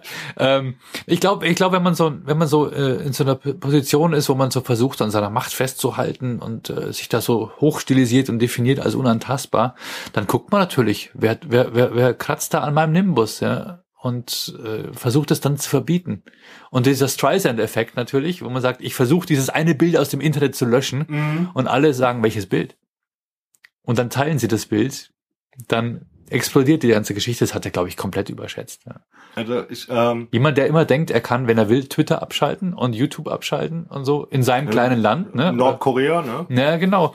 Äh, der denkt, er kann es halt kontrollieren, aber vergisst natürlich komplett, dass die Welt über ihn lacht, dass er sich ausgrenzt damit. Ne? Und was Deutsche und äh, alle möglichen Politiker, äh, Schweden, Dänemark, was die über sich ergehen lassen müssen. Ähm, Was auch immer hart an der Grenze teilweise. natürlich ist es hart an der Grenze, ja, aber äh, wenn du einmal anfängst damit, dann Also machst ich- du dich irgendwann hab- zum Deppen. Ja. Ich habe am Freitag zum äh, Studiekollegen gefragt, also wenn ein Mann 1800 Klagen wegen Beleidigung seiner Person hat, dann hat er doch irgendein falsches Bild von äh, Souveränität. Also Ja, ja klar. ich dann so und ich ich ich will ich habe gesagt, kannst du dein Bachelorarbeit-Thema noch ändern, weil er schreibt über, glaube ähm, irgendwas über die Türken, äh, Mhm. geht um ähm, Kolonisierung, glaube ich. Ich bin mir nicht ganz, ganz sicher und äh, habe gesagt, kannst du dein Bachelorarbeit noch Thema noch ändern? Da sagt er in was denn? Dann so wie Hitler ist Erdogan. Okay. Und da sagt er nee, äh, zu plakativ. zu plump. Ja, ja. Na, aber ich glaube, wenn du 1800 Klagen wegen Beleidigung äh, führst, dann hast du nicht nur ein Problem mit Souveränität, sondern sollst du mal überlegen, warum beleidigen die mich alle? Ja, ich kann nur noch Ja. über ihn lachen eigentlich. Ja, ja, klar, find logisch. Das, äh, das ist halt auch äh, eine gewisse Machtlosigkeit. Also, rennt gleich zu Mama, zur, Ja, Bundes genau. zur Bundesmutti Angela, die in der Position, ich finde, sie hätte besser gar nichts sagen sollen. Sie hätte einfach sagen sollen, Ja. wir halten uns da raus. Bumm. Es ist eine schwierige Situation. Ich glaube, wenn dieser, wenn dieser Paragraph angesprochen wird, der in seiner Eigenart bereits eine Durchbrechung der äh, Gewaltenteilung ist, äh, dies, dieser Paragraph hätte längst weg sein müssen. Aber sie kann nicht. Ja, der besteht aber noch, deswegen. Der besteht noch, ja. Sie sagt, jetzt muss er aber dann langsam weg, ja. Und damit gibt es, glaube ich, schon eine, auch eine Richtung vor, wie dann äh, vor Gericht auch entschieden Stimmt, das wird. habt ihr auch letztens äh, Ja. am Freitag, glaube ich, gepostet. Ne? Ja, auch aber mit dem Rückgrat. ja, genau. Aber sie muss halt tatsächlich, sie kann sich nicht über diesen Paragraphen hinwegsetzen. Nee, sie das kann nicht einfach über Das bestehendes Recht hinwegsehen und sagen, der Paragraph ist eh scheiße, weil dann öffnet sie allem Tür und Tor. Äh, deswegen hat sie sich letztendlich dann doch korrekt verhalten, indem sie dieser Bitte nachgegeben hat. Ja. Ja gut. Ist halt scheiße, ja. Aber wie sie es macht, ist es verkehrt. Ich bin wirklich kein Fan von Angela Merkel. Ähm, aber Also ich bin auch kein Fan von ihr, aber ich muss zugeben, das, was die da im letzten anderthalb Jahren leisten musste, was Flüchtlinge angeht, Ja. da habe ich meinen größten Respekt vor ihr. Also es ist halt, man verlangt von einer, von jemand, der die Richtlinienkompetenz hat, wie ein, eine Bundeskanzlerin, äh, verlangt man schon gewissermaßen Symbolpolitik und Symbolpolitik ist immer sehr, sehr schwer. Wenn sie einerseits sagt, wir schaffen das, dann hat sie damit auch ein großes Problem mit Leuten, die keinen Bock haben, es zu schaffen. mhm. Äh, und wenn sie dann aber auch sagt, äh, ich lasse jetzt mal diesen Durchgriff von Erdogan zu, um, um meine, meine Flüchtlingspolitik durchsetzen zu können, äh, was ja den Menschen auch wichtig ist. Das sind die gleichen Leute, die sagen, wir schaffen das nicht. Für die macht sie das ja letztendlich, ne, dass sie jetzt mit Erdogan kooperiert. Ähm, Ja, ja gut, die, die hat ihm ja stattgegeben. Die ermittelt ja jetzt Richtig, nicht ja. und die Bundesregierung ermittelt ja nicht. Nur äh, es ist halt schwierig. die Bundesregierung ermittelt ja nicht. Also die nee, nee, die Gerichtsbarkeit ermittelt die, ja. Die, ja. Das Gericht. Sie, klar, sie gibt einfach grünes Licht und sagt, na gut, soll er halt. Ja. Wenn er, ja, wenn er, wenn sein Ego streichelt quasi. Ja, richtig. Ich meine, sie hätte symbolhaft sagen können, nein, äh, äh, wir, also ich bin hier souverän in Deutschland und es geht, es ist egal, wer woanders beleidigt ist, das soll, das soll eine Privatklage anstrengen, äh, was er ja auch getan Ja, hat. hat er ja auch. Hat er München, auch, oder? ähm, hätte sie machen können, aber wie gesagt, du kannst dich nicht, ich finde die Symbolkraft, sich über einen bestehenden Paragraphen hinwegzusetzen, ist viel bedenklicher. Ja, ja, das kann man auch nicht machen. Also ich, meine Meinung, ich fände, die hätte besser sagen sollen, wir halten uns da raus. Das ist euer Bier Ja, und äh, geht mich nicht an. Ja, schwierig. Das ist schwierig, aber ich finde, da, da hätte sie ähm, wahrscheinlich noch eher zurückrudern können, vielleicht nochmal nachträglich, als jetzt. Ich denke, sie hätte, äh, sie hätte auf diplomatischem Weg das Ding abfangen müssen. Also Mhm, sie hat okay. ja versucht mit dem, mit dem, äh, mit dem Anruf bei ihm zu sagen, schon mal so in vorauseilendem Gehor- Gehorsam, du sorry, was hier gerade bei uns in Deutschland gerade passiert. Äh, der hat, ich weiß, der hat da dieses, äh, diesen, dieses Gedicht über dich verfasst. Bitte ignorier's. Ja, das äh, und dann. Aber das geht ja nicht mit seinem Ego nicht. Es geht nicht mit Erdogans Ego und mit Sicherheit auch nicht mit Böhmermanns Ego. Eigentlich hätten die es auf diplomatischem Weg abfangen müssen und sagen, äh, Ich warte eigentlich darauf, ich warte eigentlich darauf, dass in ein, zwei Wochen der Böhmermann irgendwie sagt, ja, hier, wir lösen auf, das war alles nur Verarsche. ja, ja, So wie Varoufakis. mit dem ja, ja. Varoufakisfinger hier. Nee, ähm, dafür ich, ich glaube, die Bürger stellen sich das alles sehr, sehr einfach vor. Das ist, glaube ich, eher das Problem, dass man denkt, wir kommen, wir zeigen jetzt mal Stärke gegen die Türkei und egal und gleichzeitig wollen wir, aber geht halt nicht immer. Ne? Sogar die Frau Storch ist ja dafür. Ähm, aber okay. Ähm, Frau Storch. Ja, das ist eine Art Irre. Ist mir egal, was die denkt. Ja. Ähm, ja, Gut. ich glaube, das ist. Doch, vielleicht noch den einen Punkt noch und dann äh, mit Lieblingsfilm, Serie wird das braucht man nicht unbedingt, aber vielleicht ein, zwei, drei Tipps für Newcomer. Oh, okay. Das ist, glaube ich, noch ganz äh, lehrreich. Äh, Tipps für New, also, also ich bin ja jetzt wirklich noch nicht so weit, dass ich ein erfolgreiches äh, Stand-up-Programm hätte. Aber äh, du, deine wo ich, Erfahrung über 16 Jahre in diesem ja, Metier, Comedy, Business. ähm, ja, einen Tipp habe ich vorher schon ein bisschen angesprochen. Wenn du wirklich auf große Bühnen willst eines Tages, dann lerne dich schnell von den billigen Pipi-Kaka-Pointen zu emanzipieren, denn die lassen dich nie aus den Schmuddelclubs raus. Wenn du, wenn du dich, wenn, du, wenn das deine Kunst ist, dann bleibst du im Club. Dann kommst du nicht äh, Nie, nie, da, Ins nie darüber Theaterhaus. hinweg. Genau. Ähm, das ist so ein Tipp. Ähm, der zweite Tipp ist, äh, finde raus, wer du selbst bist. Sei, sei äh, ähm, versuch nicht, jemand anders nachzumachen. Äh, lerne dich selbst lieben mit deinen ganzen Schwächen, mit deinen Sprachfehlern, mit deinen ganzen äh, und äh, und ähm, mache mache nie nur Witze über die anderen, sondern das- Eher über dich. das ist das Wichtigste. Über dich selbst. Nimm dich selbst nicht zu ernst auf der Bühne. Weil es gibt Comedians, die stellen sich hin. Ähm, der Erfolg gibt ja Mario Barth recht. Der macht ja immer nur Witze über andere. Du erfährst ja gar nicht wirklich was über Mario Barth in seinem Programm. Wer ist er? Der Typ nimmt sich ja komplett raus aus dem Thema. Dieter Nuhr nimmt sich auch raus. Die sprechen nur über den Rest der Welt oder über seine Freundin, wie auch immer dabei, Mario Barth. Ähm, aber ich glaube, es ist wichtig, um greifbar zu sein, dass man auch sich selbst mit einbezieht und am Ende selbst der Leidtragende ist von den, von den Jokes, dass man seine eigenen Schwächen Und präsentiert. mitlacht wahrscheinlich. Und mitlacht, ja, genau. Und nicht nur über andere. Ja, weil das ist, da gibt es ganz viele Leute, die einfach nicht mitlachen können, glaube ich. Ja. Der Witz muss am Ende auf deine eigenen Kosten gehen. So ist es eigentlich bei Stand-up, meiner Meinung nach. Gut. Ja.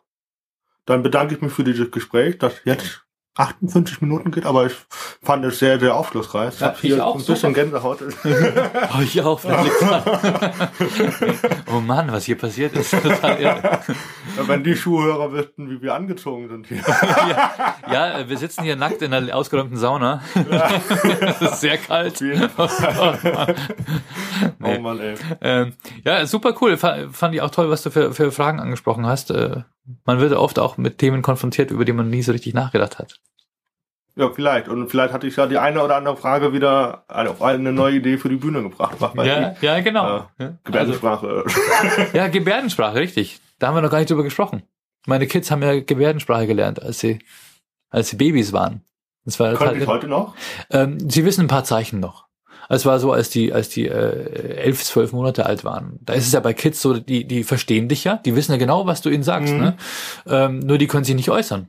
Bei allen Kindern ist es so. Die, die, die sind dann teilweise frustriert, weil die Eltern nicht wissen, wo es ihnen weh tut oder dass sie Durst haben oder dass die Schuhe zu eng sind oder sonst was. Ne? Und da haben wir diese American Sign Language mit den Kids, haben wir uns eine DVD besorgt damals. Meine Frau Ach, einfach. Okay. Amerikanerin deine Frau? Oder? Ja. Okay. Meine Frau hat als äh, als sie äh, Teenager war mit einer Freundin gemeinsam immer wieder neue Sachen ausprobiert. Die haben damals Zeichensprache gelernt. Gebärdensprache. Einfach so. Einfach so, weil sie gesagt haben, das machen wir jetzt.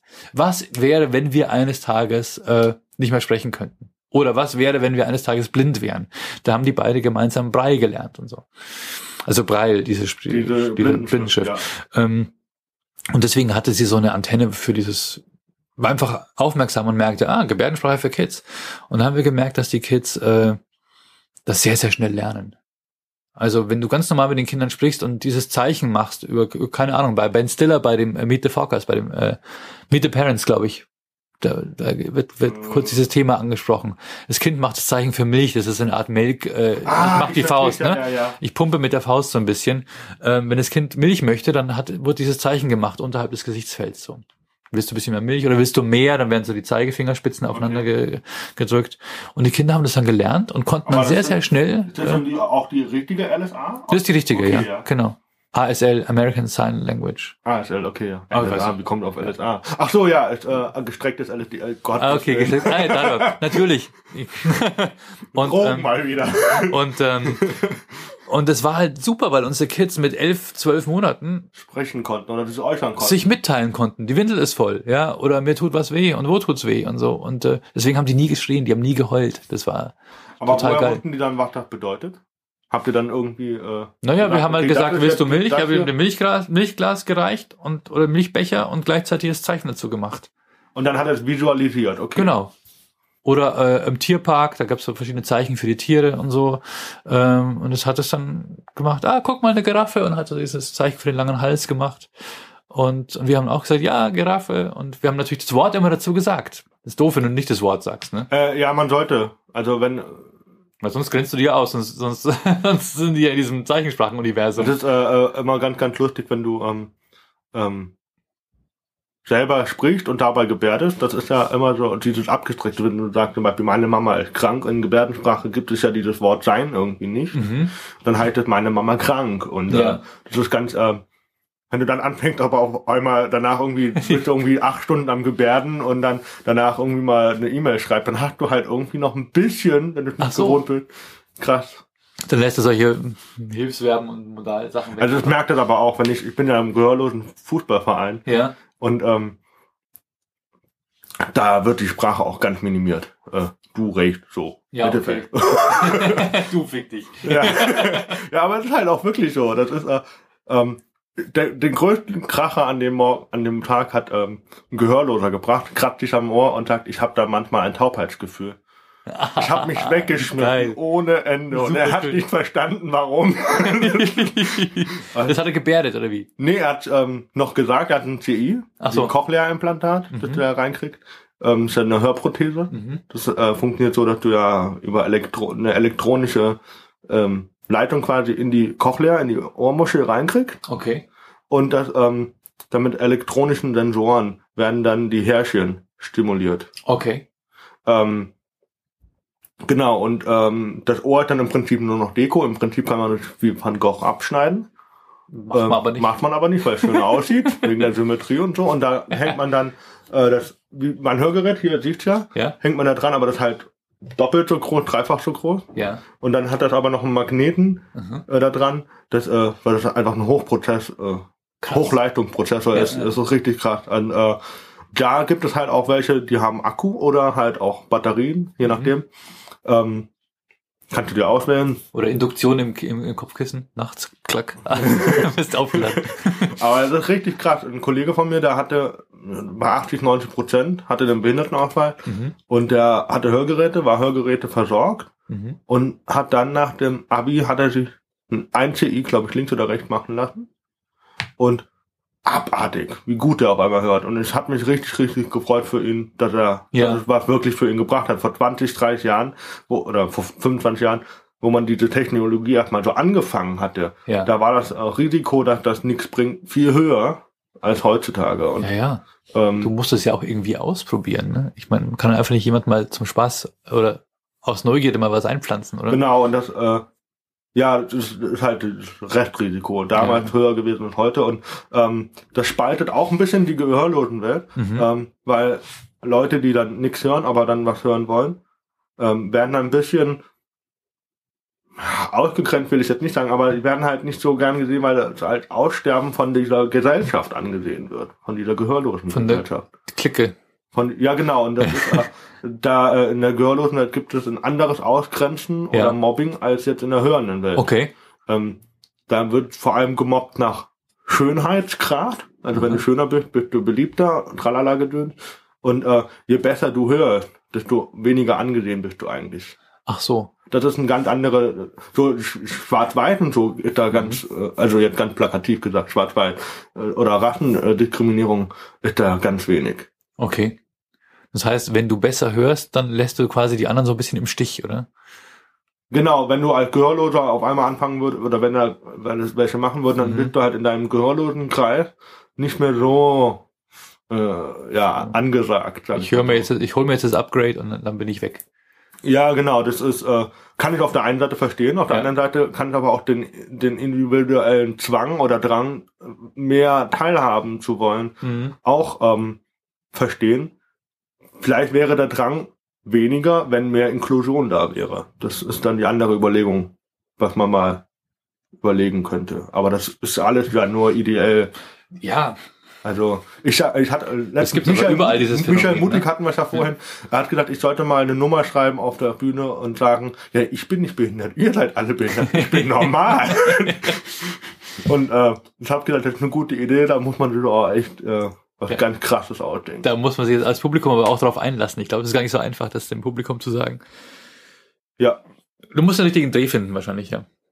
Ja, man muss halt Man soll das Publikum auch nicht unterschätzen. Man muss, äh, glaube ich, für so ein für so ein Ding immer äh, so ein Hangover haben, glaube ich, so ein, also so ein so ein Reinhänger, wo Mhm. man sagt, okay, daran kann ich mal eine ganze Story äh, dranhängen und dann Ja. funktioniert das. Wie du vorhin sagtest, 16 auf 4 und die 4 wurden dann größer und dann. Mhm. Ja, mal gucken. Also ich bin ja noch ganz am Anfang, bin echt gespannt, wo das hingeht bei Ja. mir. Super. Vielleicht bleibe ich auch nur im Radio. Also.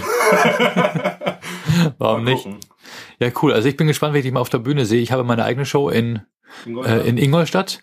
Äh, die startet aber gerade erst. Ich habe meine erste Show jetzt am 3. Mai. Bin super aufgeregt. Stimmt, ja, das kann auch ein bisschen supporten. Das ist Ja. klar, mach Werbung, hau raus. Ach so, ja, nichts Großes. Also äh, ich weiß nicht, ob das in Ingolstadt gehört wird, aber ich baue dann eine Comedy Lounge auf. Comedy Lounges gibt's ja in ganz Deutschland schon. Äh, also es gibt in Würzburg, Schweinfurt und dann gibt's im Osten gibt's acht Stück und dann Was ist denn der Unterschied zwischen Comedy Lounge, Bash und Clash und Ähm, Comedy Lounge ist einfach so, das war mal so eine Idee von einem Comedian, von Comedians äh, im, im fränkischen Raum und die haben so quasi das Logo gemacht und haben äh, Trailermusik aufgenommen und dann haben sie gesagt, das kann, können andere Künstler auch verwenden.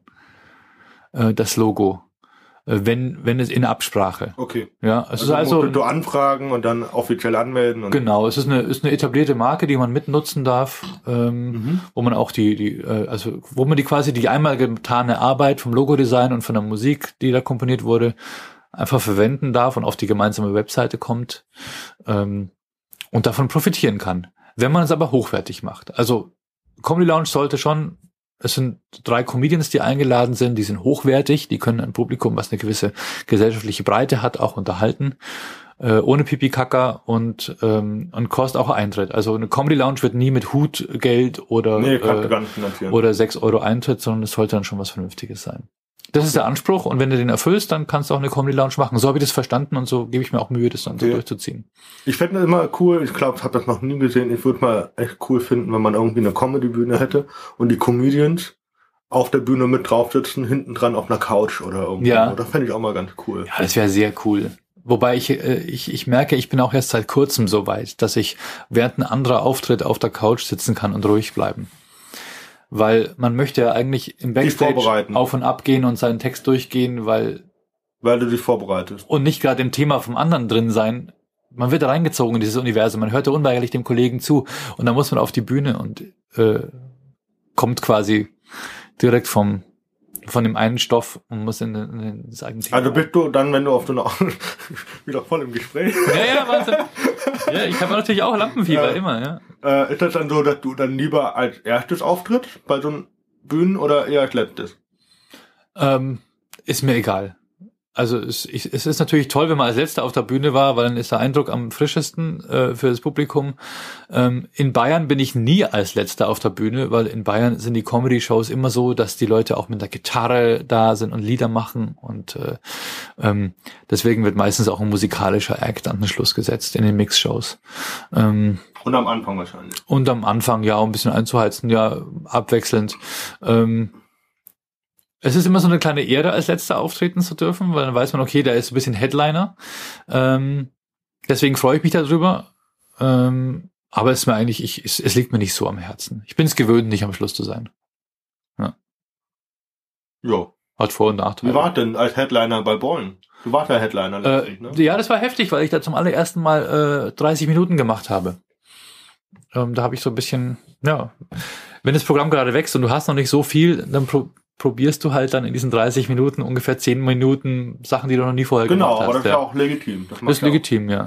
Ich meine, dafür ist es auch eine Bühne, die nicht viel Eintritt kostet und so. Das ist ja das Ding mit den Mix-Shows. Du probierst viel und probt und, und, und, und äh, das mutest dem Publikum auch einiges zu, dafür müssen die auch nicht viel bezahlen. Ja, das stimmt. Das ist eine ganz faire Geschichte. Aber wie gesagt, bei so einer Comedy Lounge, da sollten dann die Sachen schon erprobt sein und verlässlich. Einigermaßen. Weil, So wie bei der, ähm, heißt das, bei der ähm, Show von ähm, Alexander, der Tyrann von München. der Tyrann, ja, äh, ja, genau, richtig. Äh, äh, na, Alexander, äh, Alex äh, Profant. Profan. Genau, der hatte auch ein, zwei Shows, wo er sagt, okay, ihr könnt 20 Minuten kommen, aber die müssen auch sitzen. Genau, ja. Ja. Nur zahlt er noch nicht so viel. Nur zahlt er noch nicht so viel. Okay. Ja. Also klar, also natürlich müssen die sitzen. Das ist Und schon, wie das bei dir? Wie lange haben da die Comedians Zeit? ähm, jeder zweimal 15. Zweimal. Zwei, oder zweimal 12, zweimal 15 so ungefähr. Also, äh, Also erster und dann sind die anderen beiden dran und dann Pause und dann nochmal. dass eine Klammer gespielt wird, ja, genau. Ich meine, für, also wenn du, wenn du jetzt ein Comedian bist, der noch nicht so, der sehr polarisiert oder der nicht so ankommt oder bist du nicht so sicher, ist halt doof, wenn du in der ersten Hälfte drankommst und dann in der zweiten Hälfte kommst du wieder und das Publikum denkt sich, oh, der nochmal, da müssen wir jetzt nochmal durch. Da ist es dann besser, wenn man einmal auf der Bühne war und dann, äh, und dann, äh, aber dieses, dieses zweite Mal ist oft schwierig und deswegen bin ich mir noch nicht so ganz sicher, ob ich das wirklich immer auf jeden Auftritt in zwei Hälften teilen möchte Okay. oder ob ich auch mal Abende mache, wo Okay, weil das andere zwei Leute ist ja, 20 Minuten machen. Klammer heißt dann. ABC, Ja. CBA oder wie? So zum Beispiel, ja. Ja. Das wäre dann die, die Also mathematische Beispiel, Klammer. Ne? gehen, wir, gehen wir mal davon aus, dass der, der C dann irgendwie polarisiert und dann nach der Bühne, nach der Pause wieder drankommt und dann so, "Na, ich weiß, ich habe keinen Bock auf mich, aber danach kann es nur noch besser werden. Genau, nach mir. ja, Kommt stimmt. irgendwie sowas. Genau. Ja, also ich weiß nicht, ob ich das in ABC, ABC mache oder ABC, CBA. Ja, wie auch immer. Dann ist da einer die runde Klammer, der andere die eckige und der letzte ist die geschweifte Klammer. Klammer ne? Oh Gott. Und da muss er noch zwischendurch moderieren. Ne? Genau, ja. Ich möchte auch vielleicht Platz für, einen- für einen Newcomer machen, wo, wo einer mal sieben Minuten machen kann. Äh, Das Open Spot. Das heißt Open Spot, ja, aber halt nicht komplett Newcomer, sondern so, wo ich weiß, der ist äh, neu dabei, der ist schon gut, aber hat noch nicht äh, so viel. Ähm, mal gucken. Ist halt auch eine Geldgeschichte. Ich möchte schon den, ich möchte schon den, den Comedians auch was bezahlen können. Zumindest, ob die Fahrtkosten raus sind. Ne? Ja, Mindestens. mindestens, ja, genau, Mindestens. richtig. Das Und, ist auch äh, mein Anspruch. Ja, zumindest für die Großen, also für, für die, die 2x15 spielen, die soll, die, die bekommen dann auch schon, ja, einen ordentlichen, ordentlichen Lohn ja, Okay. für ihre Arbeit. Und ähm, deswegen ist es immer so eine Geschichte, kann ich das überhaupt schaffen, drei Comedians an einem, an einem Ab- Abend zu bezahlen aus den Eintrittsgeldern? Äh, wie groß muss die Veranstaltung sein, um genügend Geld einzunehmen? Was hat denn dann Eintrittsgeld dann? Ähm, ich verlange jetzt 17 Euro Vorverkauf und 18 Euro Abendkasse. Ähm, was aber in einer Stadt von einer gewissen Größe für ein gewisses Publikum eigentlich schon zu bezahlen sein muss. Weil wenn du ins Kino gehst, zahlst du es auch. Wenn du 3D-Kino, keine bist du auch schon. 15 Euro. Ja. Mindestens. Und dann halt Also- noch äh, irgendwie Essen, Getränke. Ja, klar. Also ich denke schon, dass äh, man für einen Abend, wo echte Menschen auf der Bühne stehen, die sich Mühe machen und aufgeregt sind und ihre Kunst präsentieren, mehr zahlen sollte als für Kino. Ja, ich, ähm, immer, bei- ich finde äh, da bei Jens immer ganz gut, ähm, bei der KGB. Ich weiß, Mhm. warte mal, KGB mit Jens Nee. Wienern. Ähm, der sagt auch immer, überlegt euch einfach mal Kacken auf im Bahnhof 50 Cent. Ja. So, und dann, äh, so, oder ein Döner 3,50 oder so. Und da, da finde ich das immer ganz gut, wenn er dann so Preise mal raushaut und sagt, okay, das ist das so und so viel wert. Ja. Was war euch der Abend wert? Es soll so viel, euch so viel wert gewesen sein, dass ihr zum Beispiel ins Kino gegangen wärt. So 10 Euro. Ja, genau, das ist fair. Naja, aber auf du, die Leute gehen auf so einen Abend und sagen, Eintritt kostet 6 Euro oder 4 Euro, keine Ahnung, gibt's ja auch. Äh, mehr nehme ich jetzt gar nicht mit. Dann nehme ich noch mit für ein Bier. Äh, und mehr habe ich nicht. Und so gönne ich mir meinen Abend aus meinem studentischen Budget heraus vielleicht. Okay. Und dann schleichen sie sich am Ausgang an dem Hut vorbei. Mhm, ja, ja, Weil sie das Geld einfach nicht haben, Wo ja. warst du in Berlin? Wo warst du da überall aufgetreten? Äh, boah, Mann, da war ich, äh, ich weiß nicht mehr, das eine war in so einem, das war, eine war in einer Bar. warst du in der, äh, in der Varieté? Scheinbar? Nee, nee, scheinbar war ich nicht. Da warst du nicht. Warst du im, im Shabby Friday? Shabby war ich, genau, und da hatte noch eine andere Bühne, ähm, der gleiche. Äh, genau, die ist Mittwoch im, im Prenzlau. Prenzlauer Werke. Ja, genau, da hinten auf so einem Gelände. Nee, nee, nee. Ja, auf jeden Fall auf so einem, auf so einem Gelände in so einer ziemlich krassen Bar. Ähm, Also ich war bei Shabby's war ich da und dann haben wir halt auch äh, frustrierend feststellen müssen, dass da halt welche sind, die sich dann einfach äh, kurz vor Schluss, wenn er abmoderiert, dass die dann gegangen sind. ja, genau. Die hören nicht zu. Da geht ständig die Tür auf und zu. In dem Nebenraum quatschen sie die ganze Zeit. Und äh, das ist einfach erstens undankbar. Frech. Frech, frech, auch, ja. respektlos und du hast auch nicht die Möglichkeit, wirklich was für dich als Künstler aus deinem Auftritt zu lernen. Das war ja genau, das ist immer schwierig. Also Du kannst nur das Publikum anschreien und die lachen nur bei gewissen Sachen und einen längeren Bogen kannst du gar nicht spannen. Das heißt, du lernst wirklich nicht das Handwerkszeug, was du brauchst für später.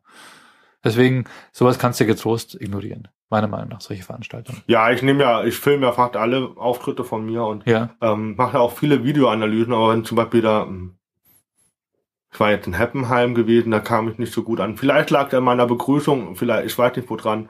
Ich habe halt begrüßt mit, äh, ja, heute wollen wir über Behinderte lachen, über die AfD. Und ähm, es kam kein, es hat keiner gelacht und ich habe mir nur gedacht, oh Tobi, das wird ein Scheißabend. ja.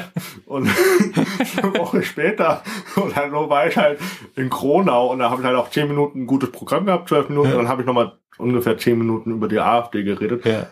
Ja, die AfD wurde dann mit 25 Prozent gewählt, ne? Also, ja, vielleicht können die auch über sich selbst lachen, wer weiß. aber vielleicht war es auch zu politisch, weil das ist, das war schon so Kabarettmäßig. Mhm. Kabarett ist ja immer viel politischer Ja. als äh, nicht so auf haha lustig, sondern haha äh, traurig. Ähm, Ja. Vielleicht bei Kabarett, wenn man Kabarett macht, ich weiß nicht, wie man das einschätzt, wenn das Publikum nicht lacht. Lacht es nicht, weil es nicht verstanden hat, weil es zu kompliziert war, oder fühlt es sich schlecht, was ich ja auch erreichen will als Ja. Kabarettist. Also Hagen Greta ist ein ganz großer. Ich Ja. weiß nie, ob ich bei dem lachen oder weinen soll. Ja. Ähm, Also erstmal denke ich mir, das Publikum äh, ist nie ein, ein Querschnitt des Wählerverhaltens in dem gleichen Ort. Denn es gehen halt, die, die gehen meistens nicht auf solche nee, Comedy-Veranstaltungen. überhaupt nicht. du hast da doch meistens ein intellektuelles Publikum, wie auch immer. Ähm, Was jetzt aber nicht heißen soll, dass die AfD nicht intellektuelle Leute drin hat. Das wird mal. die haben ja halt auch Professoren trotzdem, drin. Klar, aber ist, selbst unter denen gibt es sehr viel fehlgeleitete und gestörte Menschen. Ja. äh, oder die einfach nur aus ihrer eigenen Sicht heraus. Also Thema Professor, Fachidioten. Ähm, weißt du, du hast eine Biene da sitzen.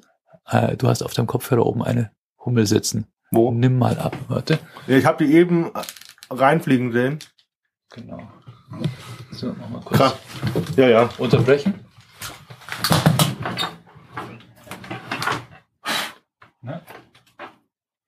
Warte mal. Das ist ein Bienchen, oder? Das ist. Wir waren gerade bei der Bienen- oder Hummelattacke, was auch immer. Ich äh, war Ja. sehr souverän, hab geschrieben wie ein Mädchen. Ähm, So. so, die Hummel ist wieder raus. Äh, wir haben sie am Leben gelassen. Äh, leben und leben lassen, ja genau. Äh, die AfD. ähm, ich habe es ja auch gemerkt bei den bei den Hettner TV Interviews. Es gibt sehr viele Fachidioten. Die sehen nur ihren eigenen Bereich. Und wenn jemand sieht nur wie äh, ich komme nicht aus, äh, das ist mein wirtschaftliches Denken. Wenn, wenn wir das nicht machen, dann kommt Deutschland nicht irgendwie finanziell, wie auch immer. Äh, die aber gar keine Empathie haben für andere Leute zum Beispiel oder sich nie mit dem Ja, Thema Inklusion oder wie auch immer auseinandergesetzt haben. Ja. äh, das ist ja dann ähm, Thema vorläufiges Parteiprogramm AfD. Ja. Sozialpolitik ist nicht drin. Nee, klar. Nee, Also doch. gar nicht drin. Also, ja, im Sinne von und- Asozialpolitik, da ist Und schon was äh, drin. Inklusion wollen die ja auch abschaffen und Genderierung auch. Genau, Also richtig. das ist halt so Wollen halt- Fachidioten. Ist- Die, genau, die wollen halt zurück zu dem, was sie halt kennen und äh, nicht irgendwie so sich anstrengen müssen und unbequeme Sachen, sondern ja. kein Fall. Ja, genau. Ähm, wie sind wir drauf Genau. gekommen? Was, was, Ähm. äh, das Publikum ist es ein Abbild des Wählerverhaltens Genau. an diesem Ort, ne? Ähm, ist es meistens nicht. Du hast ja meistens andere Leute und, und oft lacht, bleibt den Menschen halt vielleicht auch das Lachen im Hals stecken. Oder es liegt an der Technik, wie du den Joke präsentiert hast, dass du vielleicht sagst, Oder an äh, der Technik selber. ja, Ähm, an der Technik, an der Akustik, ja, Ja, klar, genau. logisch, ja. Oder wenn du jetzt sagst, äh, was war dein, was war dein Ding? Äh, wir lachen heute über Behinderte, über die AfD. ja, Ja, wenn du dann so schnell zu die AfD gehst, dann, dann, äh, ja, es, Ja, ich habe mir, Beispiel, es- ich hab mir da jetzt auch keinen Kopf mehr drauf nee, gemacht. nee, Hab aber der Gedanke okay, ist natürlich super, ja.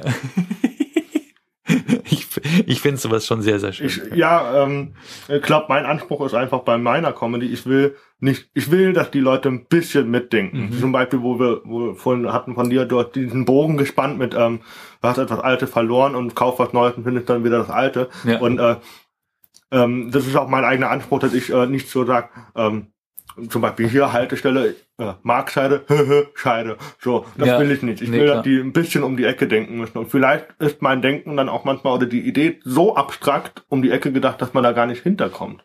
Das ist auch manchmal, da muss ich mich dann auch selber hinterfragen. Ja. Ähm, puh. Ich denke, dass man sein Publikum nicht unterschätzen sollte, in der Regel. Äh, die, die folgen einem schon und die meisten Jokes kriegen sie schon, kriegen sie schon gebacken. Ähm, nur oft ist man selbst so betriebsblind, weil man so Mhm. selbst so nah an dem Joke dran ist, dass man ihn einfach falsch formuliert oder falsch präsentiert. Und da kommt man dann eben nur ähm, äh, durch vieles Auftreten drauf. Dass ich auch irgendwann gemerkt habe, heute haben sie bei dem Joke gelacht, beim gleichen Joke, was war da los? Und dann stellst du fest, ah, ich habe das heute Anders. anders gemacht. Oder du hast den Joke schon so oft erzählt, dass du selbstverständliche Sachen einfach weglässt, die aber total wichtig waren für die Mhm. Erklärung der Situation. Ähm, und es kann einfach passieren. Ist dir das auch schon mal man's macht. passiert, dass du ähm, den Text, du hast ja den Text, du hast ja irgendwie im Kopf oder so im inneren Auge, sag ich mal so. Ist zumindest bei mir man, bei manchen auch drin. Mhm. So. Und äh, ähm, ist dir das auch schon mal passiert, dass du einen Text gemacht hast und dann ist dir im Text aufgefallen, oh fuck, im Kopf, so Gedanke, ich habe das und das vergessen, dann muss ich das, was, worauf sich das gleich bezieht, anders sagen oder gar nicht mehr sagen. Ist das auch schon so oft passiert? Total, super GAU. Äh, Also gerade wenn man, wenn man sagt, ich habe so, so ungefähr zwei 15 Minuten Sets und dann heißt, mach doch heute mal 25. Ja, und dann musst du im Kopf nochmal äh, umstrukturieren und sagst, okay, was passt zusammen? was passt Ideen, zusammen, ja? wie mache ich das am besten? Und dann äh, bist du so drauf fokussiert und dann komm, fährst du aufs Ende zu, auf die große Pointe und merkst, shit, ich habe das ja gar nicht etabliert, was am Schluss den Lacher ausmacht. Mhm. Und du hast das Gefühl, du bist in einem rasenden Zug, der auf eine Mauer zufährt. Und es gibt keinen zurück. Es, es gibt noch keinen Sinn, es gibt keinen Zurück und du musst in dem Augenblick musst du schnell noch äh, das Ding nachetablieren, um es am Schluss auflösen zu können. Während du aber sprichst, musst du dir Ja, überlegen, wie du es machst. Das Ja. ist dann krasses Multitasking. Ja, das ist echt ich krass. Hatte, äh, letztens, wo habe ich das denn? Da hatte ich vergessen zu sagen, dass ich vergesslich bin. Und ähm, dann hast du gesagt, ich habe vergessen zu sagen. nee, nee, und dann habe ich so, ähm, hab den Witz halt ganz anders erzählt. Ja, okay. Aber es war dann trotzdem noch lustig. Ja, Aber es wäre halt noch lustiger gewesen, wenn ich das halt irgendwie zwei Minuten vorher schon gesagt hätte. natürlich. Ja. Und ähm, es hat irgendwie funktioniert, aber da habe ich halt gemerkt, alter krass. Ja. Äh, wie, wie, das ist ja richtig hoch wie anstrengend. du in dem Augenblick arbeiten musst, das ist heavy. Ja, Ähm, das ist unser Job. Wir sind echt super. ja, ich, ich äh, bin auch sehr froh, dass ich diese Leidenschaft entdeckt habe. Ja, das macht Dank. Fabian, äh, Okay. mein Podcast-Partner. Ach, super. Krass. Wow. Ja, also es ist wirklich, das ist so, äh, ich merke ganz viel äh, in meiner Generation, es klingt so blöd, sowas zu sagen, wir haben im, während meiner Schullaufbahn habe ich vielleicht vier, fünf Referate gehalten. Ne? Das war Mhm. so ganz schlimm, vor der Klasse stehen und frei was vortragen und so. Aber heute feierte das. Naja, also ich merke, also von meiner Tochter, die ist jetzt zwölf, äh, die hat, glaube ich, schon, die ist jetzt in der siebten Klasse, die hat ja im Leben schon acht Referate gehalten, ja, weil es einfach Weil gefördert wir schon in der. Grundschule Richtig, ja. angefangen haben. Äh, Und die Amis, die haben Debate Clubs in der Schule und da wird, äh, da gehört es wirklich zur, zur Kultur, ähm, öffentlich zu sprechen. Die können das einfach. Und, äh, und es ist einfach so eine Herausforderung, auf sich auf die Bühne zu stellen und vor Ich Leuten zu noch sprechen. ganz, äh, genau, mein allererstes Referat können ganz viele Leute noch nicht. Ja. achte Klasse, achte Klasse, ja, also in der hörgeschädigten Schule in Englisch über Bob, also das Thema war noch frei, weil Mhm. war Bob Marley. Ich hab, boah, unglaublich geschwitzt. ich war Man klammert sich an seinem Text. Ich war Soll endlich so froh, dass ich das Ding da fertig hatte und Ja. äh, ähm, das ist halt ein Vorteil an der Comedy, an, an Bühnenerfahrung. Ähm, du, du, äh, du antizipierst einfach auch die Kompetenten, die du da mitnimmst, einfach auch ins Studium jetzt zum Beispiel bei mir oder wenn du Schüler bist, in die Schule äh, Ja. vor. Das ist halt einfach, und es ist immer einfacher vor 180 Leuten zu spielen oder vor 200, 300 Leuten als vor 10. Ja, ja, klar. Ja. Ähm, Auf jeden Fall. Vor allem, weil sich auch ein bisschen streut, kann es sein, dass die 10 dich alle nicht lustig finden, aber Genau, bei 280 genau. sind bestimmt ein paar dabei. genau, und dann nehmen die die mit. Genau, das Ja, genau. nämlich. Krass. Gut. Gut. Ich glaube, wir machen den Sack zu. Ja, schön Ja. war's. Vielen Dank nochmal, vielen, vielen Dank. Ähm, und äh, ja, dann bis bald auf jeden Fall. Bis bald und tschüss an alle Zuhörer. Ja, danke fürs Zuhören. Ciao.